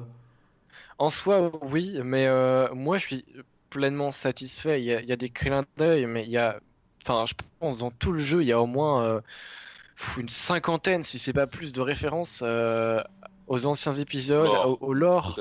C'est, c'est, je, pense aujourd'hui c'est l'épisode le plus riche au niveau du lore Origins. Hein, euh, Donc ça, tu penses Origins, c'est celui qui fait le plus le lien. Origins, c'est celui, qui le... celui qui apporte le plus de réponses au lore. C'est celui qui donne le plus d'éléments. Ah ben euh, lesquels, s'il vous plaît? Parce que là, du coup, moi, ça m'intéresse. Euh, la, création de la confrérie, bon, il y a certains éléments qui ont été un peu vite expédiés, comme l'histoire du coupé, mais finalement, Finalement, euh, c'est une anecdote, mais je veux dire, c'est, euh, enfin, tu, tu, vois que c'est parti d'un truc aussi bête que ça, et depuis, ils, se coupent, tous le doigt. oui, euh, oui, il y, a un sens, il, y a, y a un sens derrière, il y a le sens du sacrifice. Il, doit tuer sa cible, donc il sacrifie une part de lui-même. Ça, c'est super intéressant. mais quand tu vois que c'est à cause de ça, et par respect pour Bayek, que tous les assassins qui vont suivre après vont se couper le doigt par respect pour Bayek, moi je trouve ça vache. Non, non mais c'est bien, mais moi j'aurais, tu vois, aimé en tout cas, moi, pour, à mon sens, il doit y avoir d'autres épisodes qui vont faire le lien entre, euh, entre finalement ça où il s'appelle même pas assassin. Va la porter. Non, parce qu'Odyssée se passe avant, mais entre, entre le, la, confrérie, euh, enfin l'embryon de confrérie que fait euh, Bayek, est-ce que est-ce qu'on en trouve avec Altaïr et Moulaï, tu vois C'est-à-dire que comment pour moi, c'est ça qui va être intéressant. C'est qu'un jour, j'espère qu'on aura un épisode qui va se passer peut-être euh, en l'an 500 ou quelque chose comme ça, et euh, tu vois, où on arrivera à faire le lien entre les deux. Parce que là, globalement, ils créent quelque chose, mais ils, sont, ils savent pas trop. Euh, enfin, c'est plutôt. Comment elle s'appelle sa meuf à Bayek que j'ai oublié Aya. C'est plutôt Aya. C'est elle qui est le cerveau finalement derrière tout ça. C'est elle qui a l'idée. Est-ce que, est -ce que, tu as, est-ce que tu as fait les extensions d'Origin Cyanic Non, pas pu les faire. Ok, parce que Eden One il pose pas mal de trucs. Fais-les parce que Eden One, effectivement, il pose déjà les bases de la confrérie. Euh, on voit qu'ils qu'ils installent une base, qu'ils sont déjà plusieurs et qu'ils mènent des actions en groupe. Donc, euh, fais, les extensions, fais les extensions de, avant, avant de. J'aurais pas le temps. J'aurais clairement pas le temps. Bon, ah, euh, mais c'est vrai que c'est dommage parce que. Non, mais je vais regarder les bases. sur internet ou quoi. Ouais, voilà, regarde. Parce que j'aurais pas le temps. Euh, mais bon, voilà, pour moi, Origins, au niveau du, du, respect du lore, au niveau de, de, de tout ce qu'il apporte. C'est bien foutu, mais c'est juste. Euh, voilà, moi j'ai deux défauts. c'est vraiment la façon dont on est projeté dedans et finalement la création de la confrérie, bah, tu vois là, s'il faut faire le DLC pour mieux, pour que ça soit plus développé, parce que si tu t'en gardes au jeu tout simple, c'est à la fin du si jeu. Tu t'en gardes au jeu. Si tu t'en gardes au jeu, Yannick, déjà elle y est. Il, euh, ouais, mais c'est pas, c'est pas vraiment. Enfin, moi, ça m'a laissé sur ma fin. Ça m'a laissé sur ma fin. À la fin, à la fin du jeu, tu as tout le discours d'Amounette qui est uh-huh. juste. En fait, il t'établit le la lettre qu'elle envoie à Bayek. Elle t'établit la confrérie. C'est qui C'est Aya qui envoie cette lettre. Ouais, tout à fait. La ah, lettre qu'Aya envoie à, Bayek, à la fin, toute l'histoire, ça te met vraiment dans, voilà, c'est Aya qui... Euh, finalement, mais c'est elle qui crée la confrérie, finalement. Même si c'est Bayek le bras armé, le cerveau, c'est elle, quoi. C'est elle qui prend conscience qu'il faut de, pas devenir the, the Hidden Ones, qu'il faut frapper dans l'ombre pour euh, pouvoir euh, modifier, enfin tuer les tyrans. C'est elle qui a ça. C'est elle qui euh, oui, non, bien sûr, comprend ça avec la mort de. J'ai trouvé que, ça, ça, arrive un petit peu. Enfin, tu vois, là, ça arrive des fois. Il y a des choses qui arrivent un petit peu comme un cheveu sur la soupe. Après, c'est bon, je suis peut-être un peu difficile, mais. Mais voilà, donc, et puis, au point de vue gameplay, bon, c'est un parti pris, hein, que, enfin, c'est leur parti pris, je le subis, et, mais par contre, c'est vrai, c'est bien foutu, donc j'apprécie le jeu. Par contre, si ça avait été moi à la tête d'Assassin's Creed, j'aurais pas du tout fait ça. Mais euh, bon, c'est moi, euh, d'un point de vue gameplay, euh, j'aurais fait autrement. Mais c'est, c'est, je suis pas créateur de jeux vidéo, donc voilà. Et c'est peut-être une bonne chose. ouais, il y a aussi des, des, temples de la première civilisation à visiter. Mhm. J'ai trouvé ça un peu décevant parce qu'au final, j'ai pas trop compris ce que ça amenait en fait. Enfin, j'ai pas, j'ai pas, je m'attendais à plus là encore. Hum, après, c'est le, problème de ces temples, c'est que ça apporte beaucoup, mais pas tout le monde peut les comprendre. C'est pas accessible pour tout le monde. Et euh, philosophiquement, effectivement, c'est assez ouf. Mais euh, ouais. après, c'est effectivement, moi, j'ai pas tout compris personnellement. Ça, non, mais ça reste un peu flou. Tu sais pas trop, euh, ça fait pas trop avancer le. Le, chemin. Voilà, on a l'impression que ça a été mis là pour genre voilà, si vous aimez la première civilisation, c'est là. Ouais, mais tu vois, tu t'attends, tu t'attends à ce que quelque chose avance un petit peu. Tu t'attends à plus. Il y, a, Claudio, lui, qui, qui, a tout compris là-dessus, donc je vais laisser éclaircir. rapidement. Claudio, j'ai pas tout compris ce que. Oui, mais t'as as, déjà compris plus que moi et je pense qu'on a compris la même chose, même si au départ j'avais pas tout compris. Mais est-ce que vous pouvez faire très rapidement C'est que, vraiment rapidement. que c'est tous les temples, donc il y a le messager qui parle et ce messager s'adresse à Laïla, qui est donc le nouveau protagoniste du monde présent. On n'avait pas eu ça depuis Desmond et euh, donc, on va suivre son histoire. On le sait déjà. On va avoir, on va retrouver Layla dans Odyssée. Et, euh, c'est vrai que ça apporte cette partie du, euh, du, lore qui avait été complètement oubliée pour moi, qui n'avait pas été assez approfondie, à savoir que ben la première civilisation s'est retrouvée désemparée par rapport à leur catastrophe. Ben là, ils trouvent en Layla peut-être encore une nouvelle personne ah, qui pourrait sauver. Euh... Ça vous rappelle pas quelque chose, Voilà. Ouais, c'est vraiment, c'est pareil, quoi. C'est, c'est, c'est, euh, tu vois, euh, bon, c'est plus quoi faire. À chaque fois, il y a un Messi, quoi. C'est ça qui. L'arc, bah, mine de rien, mine de rien, Mohamed, l'histoire est faite de Messi. Si tu regardes toute l'histoire du monde, elle est faite de Messi. C'est vrai, mais là, c'est, t'as l'impression, c'est un peu la même redite, en fait. C'est une redite, ouais. C'est vrai que c'est, c'est bon. Six ans après. Ça... Six ans après, on repart. Et on sait pas. Après, on ne sait pas comment ça va être fait. Hein, non, mais surtout que la catastrophe, il y en a une nouvelle qui arrive en fait.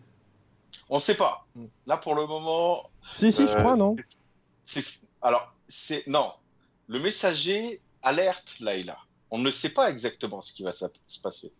On ne sait pas s'il va y avoir réellement une catastrophe, quand il va y avoir une catastrophe, quelle catastrophe ce sera, on ne sait rien encore. On, euh, il y a juste eu ces échanges entre le messager et Laila. Moi, j'ai l'impression que, encore une fois, s'il y a une catastrophe. Enfin, je... Moi. Voilà, on n'est on pas sûr, on n'est pas d'accord, donc c'est mal, mal, mal, mal, écrit. Point barre. Parce que si c'est bien écrit, on doit, on doit pouvoir être. Euh, non, mais après, peut-être qu'ils ont voulu. Non, ça laisse, non, ça laisse un interrogatoire, au contraire. Vaut mieux. Plus tu as d'interrogations. Tu sais, c'est la même fin qu'avec AC1. Quand tu finis AC1, tu sais ce qui va se passer après? Non.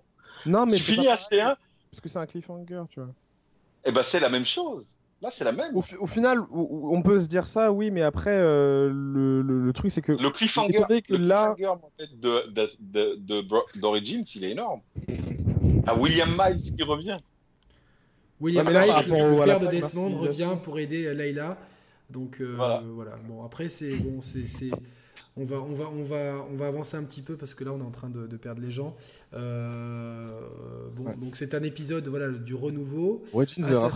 Assassin's, entre temps, euh, l'année dernière, on a eu, euh, on va quand même le mentionner, un film sur grand écran avec Michael Fassbender qui, à mon sens, 2016, qui, était très moyen, à mon sens, le film. Enfin, c'était pas c'était pas ouf. ça bourré de références. Ouais, c'est bourré de références. Encore heureux, c'est un film Assassin's Creed. Ils auraient pu ne pas c'est la moindre des choses, mais c'est pas indispensable. Et je trouve que euh, le setting choisi et tout, euh, enfin, c'est pas. je trouve qu'on perd un peu l'esprit Assassin's Creed, je trouve. Enfin, c'est pas. Je peux comprendre. Euh, clairement, je peux comprendre ton point de vue. Après, moi personnellement, enfin, on l'a vu, hein, on est, on est tous fans depuis des années. Mais moi personnellement, depuis. Je joue à cette licence depuis que j'ai 12 piges et le virage RPG qu'elle prend, ça me dérange pas du tout en fait. Enfin, après, peut-être parce que je suis pas forcément d'affect avec euh, les jeux de filtration, euh, je suis un peu particulier, mais moi ça me dérange pas. Mais je peux comprendre tout à fait que ça dérange et qu'on a l'impression que la série est un peu perdue de sa superbe et de son. Bah non, mais la, série avait besoin de se réinventer, comme God of War, comme Zelda, comme beaucoup de séries ont eu besoin de se réinventer. Et finalement, bah, je, stratégie, enfin d'un point, d'un point de vue ludique, c'est pas, c'est pas dégueu non plus. Moi, moi c'est pas ce que j'attendais moi de, finalement de l'image que j'ai depuis, euh, depuis le début d'Assassin's Creed ce qui me plaît, c'est vraiment bah, justement rester dans l'ombre, euh, frapper euh, dans l'ombre, rester caché, etc. Et bah, c'est vrai que bah, comme, comme le, jeu se passe avant euh, cette idée-là, bah, il n'y a pas de raison de le faire. Et comme Odyssey se passe encore avant, il y aura encore moins de raisons de le faire. Mais bon, c'est le virage RPG, ils ont eu raison de, ils ont eu raison parce que ça fonctionne. Moi, je trouve que ça fonctionne pas mal. J'ai beaucoup aimé. Ouais.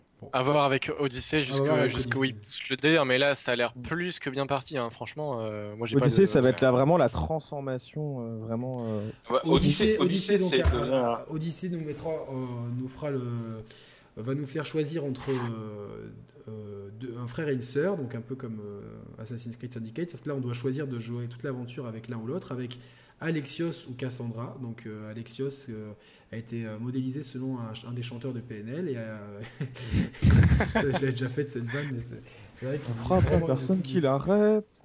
Exactement.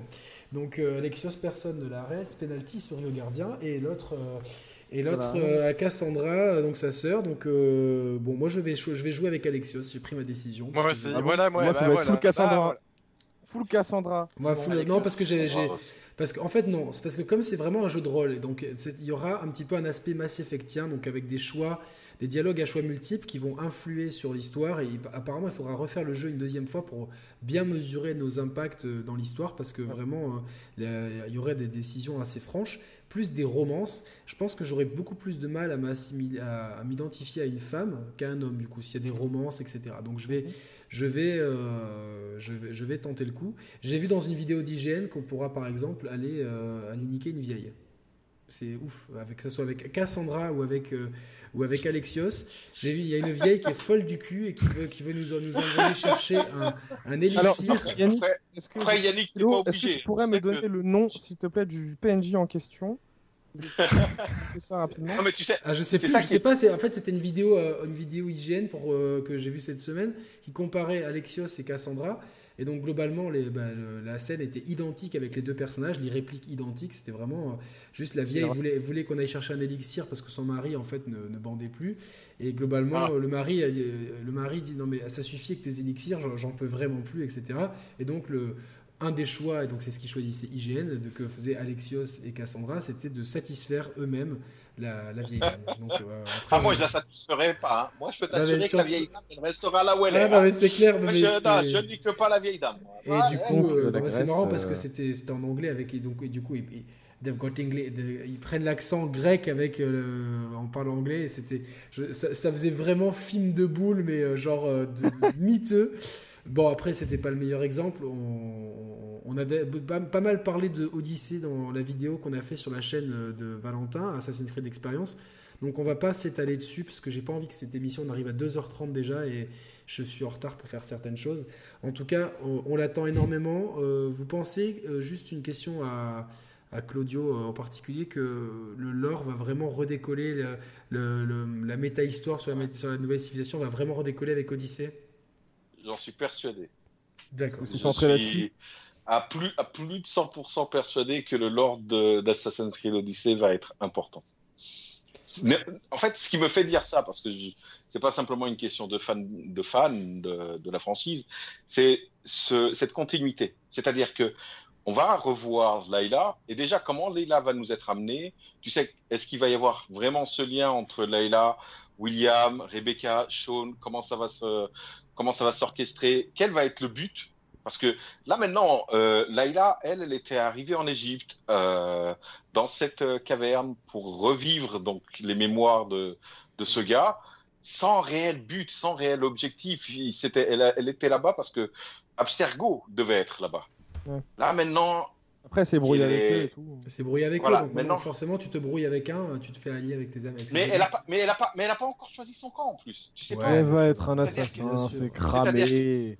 Ou pas, ou pas. Même il va lui faire viens, on est sympa ici. En fait, c'est ça qui est, c'est ça qui est beau, c'est que Mohamed, là-dessus, on a, pour moi, donc cette continuité, et on ne sait pas du tout ce que. Ça se peut qu'elle choisisse rien, ça se peut qu'elle reste neutre. Non. Et euh, qu'elle fasse vraiment son chemin tu sais, je l'ai donné à hein, moi ma théorie. Hein. Essaye d'imaginer juste que c'est vraiment une euh, descendante Isu et que dans son, dans son ADN, elle est plus que puissante, c'est-à-dire plus, elle est au-dessus de tous. T'imagines le truc? Non, mais c'est, enfin, on verra bien, mais. Euh, bon, en tout cas, le jeu. En tout cas, moi, je pense, je pense sincèrement que le lore va repartir. de toute façon, parce qu'on se battra avec un morceau de, de la lance de Léonidas, qui est un artefact de la première civilisation. Donc forcément, euh, on aura un petit peu de magie et tout. Euh, il y a la disparition du bouclier, donc des combats un peu moins difficiles, mais euh, plus dynamiques. Il y aura des phases de bataille, il y aura plus de 300 personnes à l'écran. des références au film de Zack Snyder 300. Enfin, la bataille navale aussi. Il y aura une justification. Les batailles navales. retour des batailles navales, qui était déjà de retour dans Origins. Il y aura une justification à l'apparition de créatures mythiques comme Medusa, etc. Donc tout, tout va être bien intégré. moi, je l'attends énormément, ce jeu. Ah ouais, de fou. Voilà, donc, Parce mardi, ça va être long. ça va être long. Mardi, j'ai la journée. Et non, mais surtout, il faut, le truc, c'est qu'il va falloir que le, finir en 20 jours euh, pour, euh, pour pouvoir Red bien, parce qu'il y a Red Dead 2 qui arrive derrière. ouais, ouais, là ça va être fou. Des fois, on aimerait juste que les mecs qui sont intelligents et qui ventilent leur jeu euh, plus intelligent dans l'année. Mais bon, pas tout demander. Et le, jeu aura un suivi tout au long de l'année, donc avec des DLC épisodiques. Donc deux DLC de trois épisodes chacun, dont un sur le a priori le créateur de la lame secrète. Donc Darius. Darius L'héritage de la. ça a été confirmé, donc oui, ce sera Darius. Ah, c'est confirmé, bon, voilà, de toute façon. donc, voilà. Ah, là, c'est confirmé. Et après, c'est l'Atlantide. Et après, c'est les. Et tu vois, c'est pareil. Avoir l'Atlantide, rien que ça, euh, savoir ce qu'elle est devenue. Enfin, c'est. C'est dingue. Hein. Je pense qu'il va y avoir quelque chose. Ouais, je pense que méta-histoire et mythologiquement, ça va être quelque chose de fort. Après, je peux me tromper. Après, on a eu, on, a, eu euh, Assassin's Creed se décline aussi en épisode euh, portable avec euh, un épisode de DS, un épisode PSP, un épisode. une voilà, enfin, il y, en a, oui, il y a eu des. Ouais, PS Vita aussi. On n'a pas, parlé, pas parlé de Libération. Non, on va, pour, cet épisode n'existe pas. Je ne sais pas de quoi tu parles. on, va, on va enchaîner. Avec, il y a aussi, y a, aussi une pléthore de produits dérivés. Donc, on a parlé du film. On a, on, a des, il y a des BD, des livres, etc. C'est vraiment très difficile de, Moi, des fois, je me dis, tiens, quel, produit dérivé pourrait être sympa? Puis, euh, enfin, je vais sur Amazon, livres et, BD, et je tape Assassin's Creed. Et là, j'ai genre 45 pages. Je fais, bon, ok. Comment je fais? C'est un petit peu le. Il n'y en, a pas 45, il y en a pas 45 pages, mais il y en a beaucoup. le, conseil que je donne souvent, si, euh, si on a envie vraiment de suivre, c'est les comics. Les comics sont super intéressants. Mais comment ils les comics Bah, tu as, tu as. Alors non, pas ceux-là. Oula, oula, oula, oula. Ceux-là, moi, je les efface. Ah, ok, d'accord. Ceux-là même.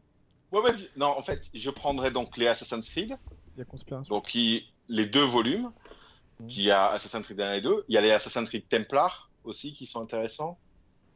Et Uprising. Et Uprising, j'ai voulu regarder, mais j'ai pas compris. C'est traduit en français. Il y a combien de volumes alors là, actuellement, Uprising, on a deux volumes en français et le dernier volume va arriver à la fin de l'année. Mais pourquoi j'ai vu 11 volumes sur, euh, sur Amazon? Tu as vu les petits en fait. Toi, tu as pu. Euh, c'est des comics, tu sais. C'est les, les, tout petits comics. Moi, ce que je conseille souvent, c'est de prendre le, la reliure directement. D'accord. Le, le, le, comics relié. Et ça, c'est bien pour le lore. Plusieurs euh, volumes. Ah, énorme. Uprising, il apporte énormément. Après, il y a aussi un autre. Et c'est là où voilà, c'est là où Junon meurt euh, avec le avec le dernier. Euh, qu'est-ce que je voulais dire? Il y a aussi un autre qui était intéressant, c'est euh, ça parle un peu de Daniel Cross, et ça c'est Ouais, ça c'est le, le, lore, étendu, donc on va, pas. En tout cas, Assassin's Creed, c'est 11 ans de, de franchise, avec uniquement une année sans jeu, mais une année. non, deux années. L'année 2008 et l'année 2016. Euh, sachant que l'année 2016, il y a eu le film sur grand écran, donc c'était pas rien non plus. Euh, mhm. euh, des, remasters dans tous les sens. Le seul épisode qui n'a pas été remasterisé pour l'instant, c'est Assassin's Creed premier du nom, puisque le troisième épisode et Libération seront vendus dans l'édition collector d'Assassin's Creed Odyssey et vendus séparément sur le store début 2019. voilà. Donc on peut s'attendre, je pense, peut-être l'année prochaine à pas d'épisode canonique, c'est déjà prévu pour 2019, euh, mais peut-être 2019 pour euh, le, remaster total de Assassin's Creed 1 pour, pour euh, mettre un non. peu de... Yves Guillemot a dit non. Il a dit il n'y a pas de remaster, il n'y a pas de remake, il n'y a rien. Bon, il a dit ce sera pas. il l'a dit. Pour attendre 2020. Il l'a dit, mais souvent il a déjà menti, donc pourquoi pas. c'est vrai, possible. C'est possible. voilà, donc Assassin's Creed, une série mythique qui euh, voilà, qui, qui, a su euh, se moderniser, qui a fait des faux pas, qui a, mais qui, je pense, à part Unity, il n'y a pas eu de faux pas majeurs. Euh, vraiment, tous les syndicats ont rapidement redressé la barre. Il y a eu des épisodes marquants comme la trilogie Ezio, comme Black Flag, comme Odyssey. Voilà, je pense que c'est aujourd'hui c'est une des sagas phares du jeu vidéo. À voir si euh, j'ai ma seule inquiétude, c'est que j'ai l'impression qu'Odyssée arrive trop tôt. Donc il n'y a pas eu, euh, qu'il a pas d'engouement hors, euh, si on sort de la sphère de gros fans d'Assassin's Creed, il n'y a pas un engouement de ouf. Je pense que tout le monde s'est mangé Spider-Man et attend Red Dead Redemption 2. Je pense que la, fenêtre de sortie est pas forcément pertinente. Il aurait peut-être, pourquoi pas, fallu la décaler en mars, etc. J'ai très peur que les ventes du jeu soient pas à la hauteur de la qualité du jeu. Voilà, j'ai vraiment. moi, je vois ça en tant qu'observateur par rapport. on voit par rapport à ce qui plaît sur la chaîne, les, les gens, ce qui retweetent, etc je vois que quand je parle d'Assassin's de, Creed Odyssey, il y a, très peu d'interactions. Donc, euh, et notre communauté est, quand même assez représentative, on le voit bien. Euh, donc, euh, bon, en tout cas, on vous invite vraiment à. Si vous avez des questions, posez-les en commentaire. J'inviterai mes trois invités à lire les commentaires. Yes, et à répondre aux questions. On a essayé d'être, de, parler de tous les épisodes, de parler de, en même temps de l'histoire assez alambiquée du fil rouge entre guillemets du jeu, donc ce qui se passe dans le présent. Ça n'a pas été de tourpeau.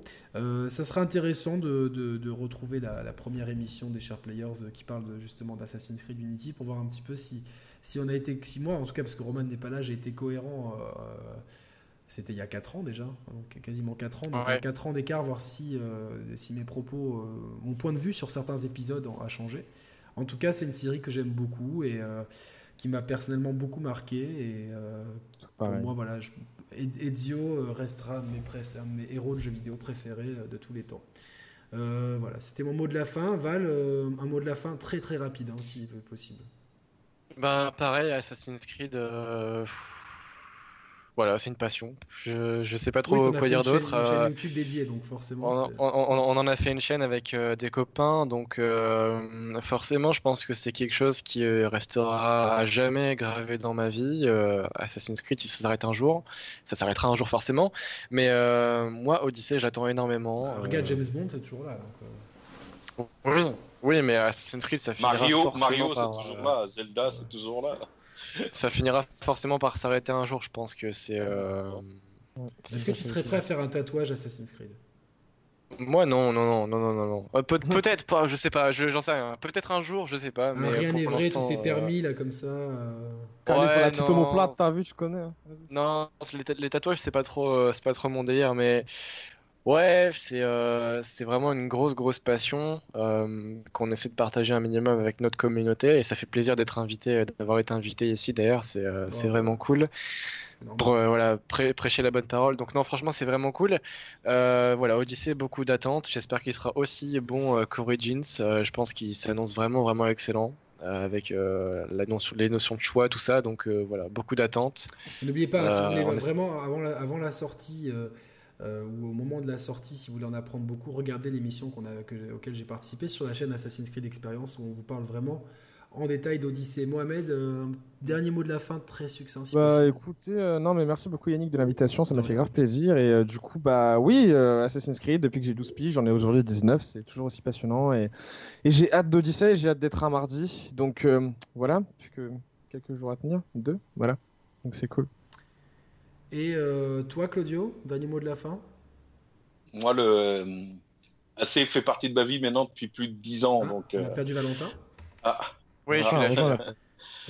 Assez, assez fait partie de ma vie depuis 11 ans et j'ai un tatouage assez.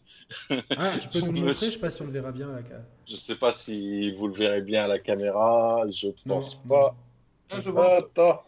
Je vois un peu. ça va être chaud ça va être chaud puisque je suis en contre-jour. Bref, je, euh, et puis j'ai tellement partagé de moments avec cette franchise que ouais, c'est plus qu'un qu'un jeu vidéo. C'est quelque chose qui t'a aidé dans ta vie personnelle. Donc c'est euh, voilà, tout à fait. Ça fait partie de ma vie et je notamment, tu vois, par exemple, la semaine prochaine, je pars à, Montréal pour vivre le lancement là-bas. Ah d'accord, carrément. Ah, oui, je peux venir avec toi. J'avais organisé ça euh, en début, euh, en début d'année. Je voulais faire pour la première fois de ma vie un, vivre un lancement sur place, près des studios. Et ouais, et Odyssée, Odyssée, j'y mets énormément d'espoir. Pour moi, je pense que c'est l'épisode qui soit va relancer complètement la franchise, soit va, soit va le démolir, soit va la démolir.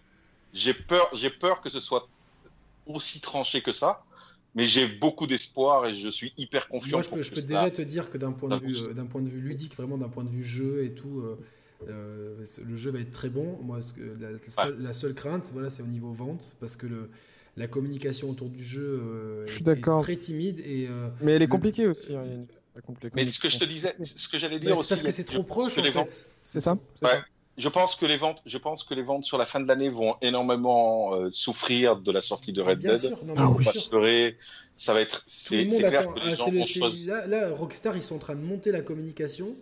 Euh, Ubisoft, t'as pas l'impression que le jeu va sortir. Quoi. Je vois pas, je vois, j'ai pas vu de pub. J'ai, enfin. Après moi, moi, euh, moi, je suis à Paris. Euh, ça commence vraiment à bombarder en termes d'affiches publicitaires dans le métro, les spots publicitaires dans le métro. Ils font des tweets aussi ouais, depuis une semaine. Mais il y a Red Dead 2 quoi. Genre clairement. 2, voilà donc c'est. Et voilà mais par contre, l'année prochaine, je pense que c'est là où il va vraiment prendre toute son ampleur.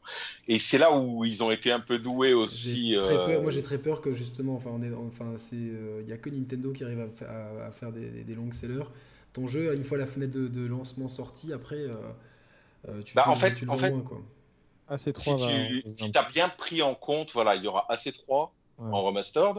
Mais surtout, il y a ce DLC qui va arriver. La légende de la première lame. Ouais, mais Celui-là, il va faire venir les, les, fans. Oui, mais, non, mais, les, fans, ils seront là. C'est pas les fans qu'il faut toucher. Les fans. Non, non, non, non, Les fans, ils seront là. C'est le grand public, les gens qui ont acheté Assassin's Creed Odyssey, qui l'ont, euh, Origins, qui l'ont bien aimé, mais qui se disent déjà, visuellement, quand tu regardes un trailer, c'est vrai que les assets sont très proches, les, les, les gammes de couleurs, etc. Donc, euh, t'as pas vraiment pas l'impression de nouveauté au premier abord. Moi, je vous parle vraiment en termes de marketing et d'impact des images. T'as pas l'impression de nouveauté, t'as l'impression de euh, presque de, revoir le même jeu. Franchement, ah, mais il va euh, souffrir de ça. Hein. et ça va souffrir. Donc, et en fait, si tu veux, moi, je vois beaucoup de vents contraires. Communication timide, beaucoup trop proche de la sortie d'Odyssée, qui ressemble visuellement beaucoup à Odyssey, et dans le, à, deux semaines et demie de la sortie de Red Dead Redemption. Pour moi, là, c'est tous les feux sont au rouge d'un point de vue vente. Après, d'un point de vue ludique, il sera certainement bon. Et à, Ubisoft aussi d'avoir le même recul que nous, de se dire bon, on s'est peut-être planté sur la période de sortie, sur la com autour du jeu. Si les ventes ne sont pas bonnes, ne crucifions pas le, jeu. Normalement, il devrait y avoir un troisième volet euh, antiquité, ce qui était prévu à la base. Et pour l'instant, toutes les infos que j'ai eues et que je peux avoir, mais que je ne peux absolument pas dire, bah, sont, se sont avérées exactes par rapport à ces deux épisodes il devrait logiquement y en avoir un troisième, plutôt axé sur, euh, sur la Rome antique, enfin sur l'Empire romain. Euh, c'était en tout cas euh, ce qui était prévu à la base quand ils ont commencé à travailler sur, sur, cette, sur, sur, cette, sur, cette trilogie. Parce que c'est vraiment, ils, ont, ils ont vraiment travaillé ça comme une trilogie antiquité. Donc est-ce que les plans ont changé? Est-ce que donc ça pour l'instant Après, nous verrons. Après c'est vrai qu'il y avait beaucoup. On, on, verra, on verra pour le futur, mais je pense que Odyssey au niveau com a fait son taf pour moi. En tant que fan, il me l'a survendu. Non mais non, en tant que fan, le problème c'est en tant que fan, il n'y a pas de souci. C'est pas ça le problème. C'est pas c'est pas les fans qui font survivre des licences malheureusement. On verra bien. En tout cas, messieurs, c'était un vrai plaisir. On reste une minute en off après qu'on ait dit au revoir aux auditeurs. Mhm. Euh, j'espère que vous avez passé un bon moment en ma compagnie euh, sur la chaîne des oui, Players. Donc, euh, toujours. Valentin, Valentin était déjà venu, donc il connaissait les lieux. Maintenant, vous, vous êtes là et donc vous faites partie de la grande famille. Merci beaucoup, Yannick. Des chers Merci de l'invitation. Voilà, donc, Merci infiniment. C'était vraiment cool. Ben, pour les auditeurs, on, se retrouve très bientôt. Dès, dès qu'on peut avec Roman, on vous propose une nouvelle émission. On n'a plus de, de, de fréquences parce que nos, nos, agendas sont compliqués à, se coordonner. Mais en tout cas, l'actualité, euh, on vous parlera certainement de Red Dead Redemption avant sa sortie. Ça, c'est une certitude. On remercie d'avoir suivi cette rétrospective. Désolé, j'ai un peu un chat dans la gorge, donc j'ai pas la même voix que d'habitude et c'était un peu éprouvant pour moi. Mais en tout cas, j'ai passé un super moment. N'hésitez pas à nous dire en commentaire. Je sais qu'on a oublié des trucs, je sais qu'il y a des points qu'on a oubliés, qu'il y a des, dans une heure, on va se dire, eh merde, on a oublié de parler de ça, mais c'est normal, on peut pas tout non plus, c'est trop compliqué de 10 ans de licence. Hein. Ouais, 11 même, 11 hein. ans de licence comme ça en, 2 heures et demie, c'est un peu compliqué, donc on a fait au pour mieux. Ceux, euh, pour ceux qui ont le courage, euh, Yannick, je pense que tu pourras mettre le lien en description, c'est un guide en fait qui, euh, qui résume... non, c'est non non c'est un le, ce que je t'ai envoyé par sur Messenger tout à l'heure sur c'est un, document Google Drive. C'est pas Hakim qui a fait ça? Si, ah c'est Hakim, justement. Ah, ouais, ouais, ouais. Attends, attends, c'est sur Messenger en fait... que tu m'as envoyé ça faut le lire. Oui, oui, oui. Donc, euh, en fait, pour, pour, pour, les gens qui, euh, qui sont un peu, euh, qui voudraient se, se, rappeler des choses, c'est un guide qui regroupe absolument tout épisode par épisode, tout sur le lore, il y a tout dedans, il y a vraiment tout. Attends, parce qu'on a, on a deux groupes Facebook, c'est celui avec Entre Assassins ou c'est celui juste entre nous? C'est entre nous deux. Non, je te l'ai envoyé un message perso, Yannick, je crois.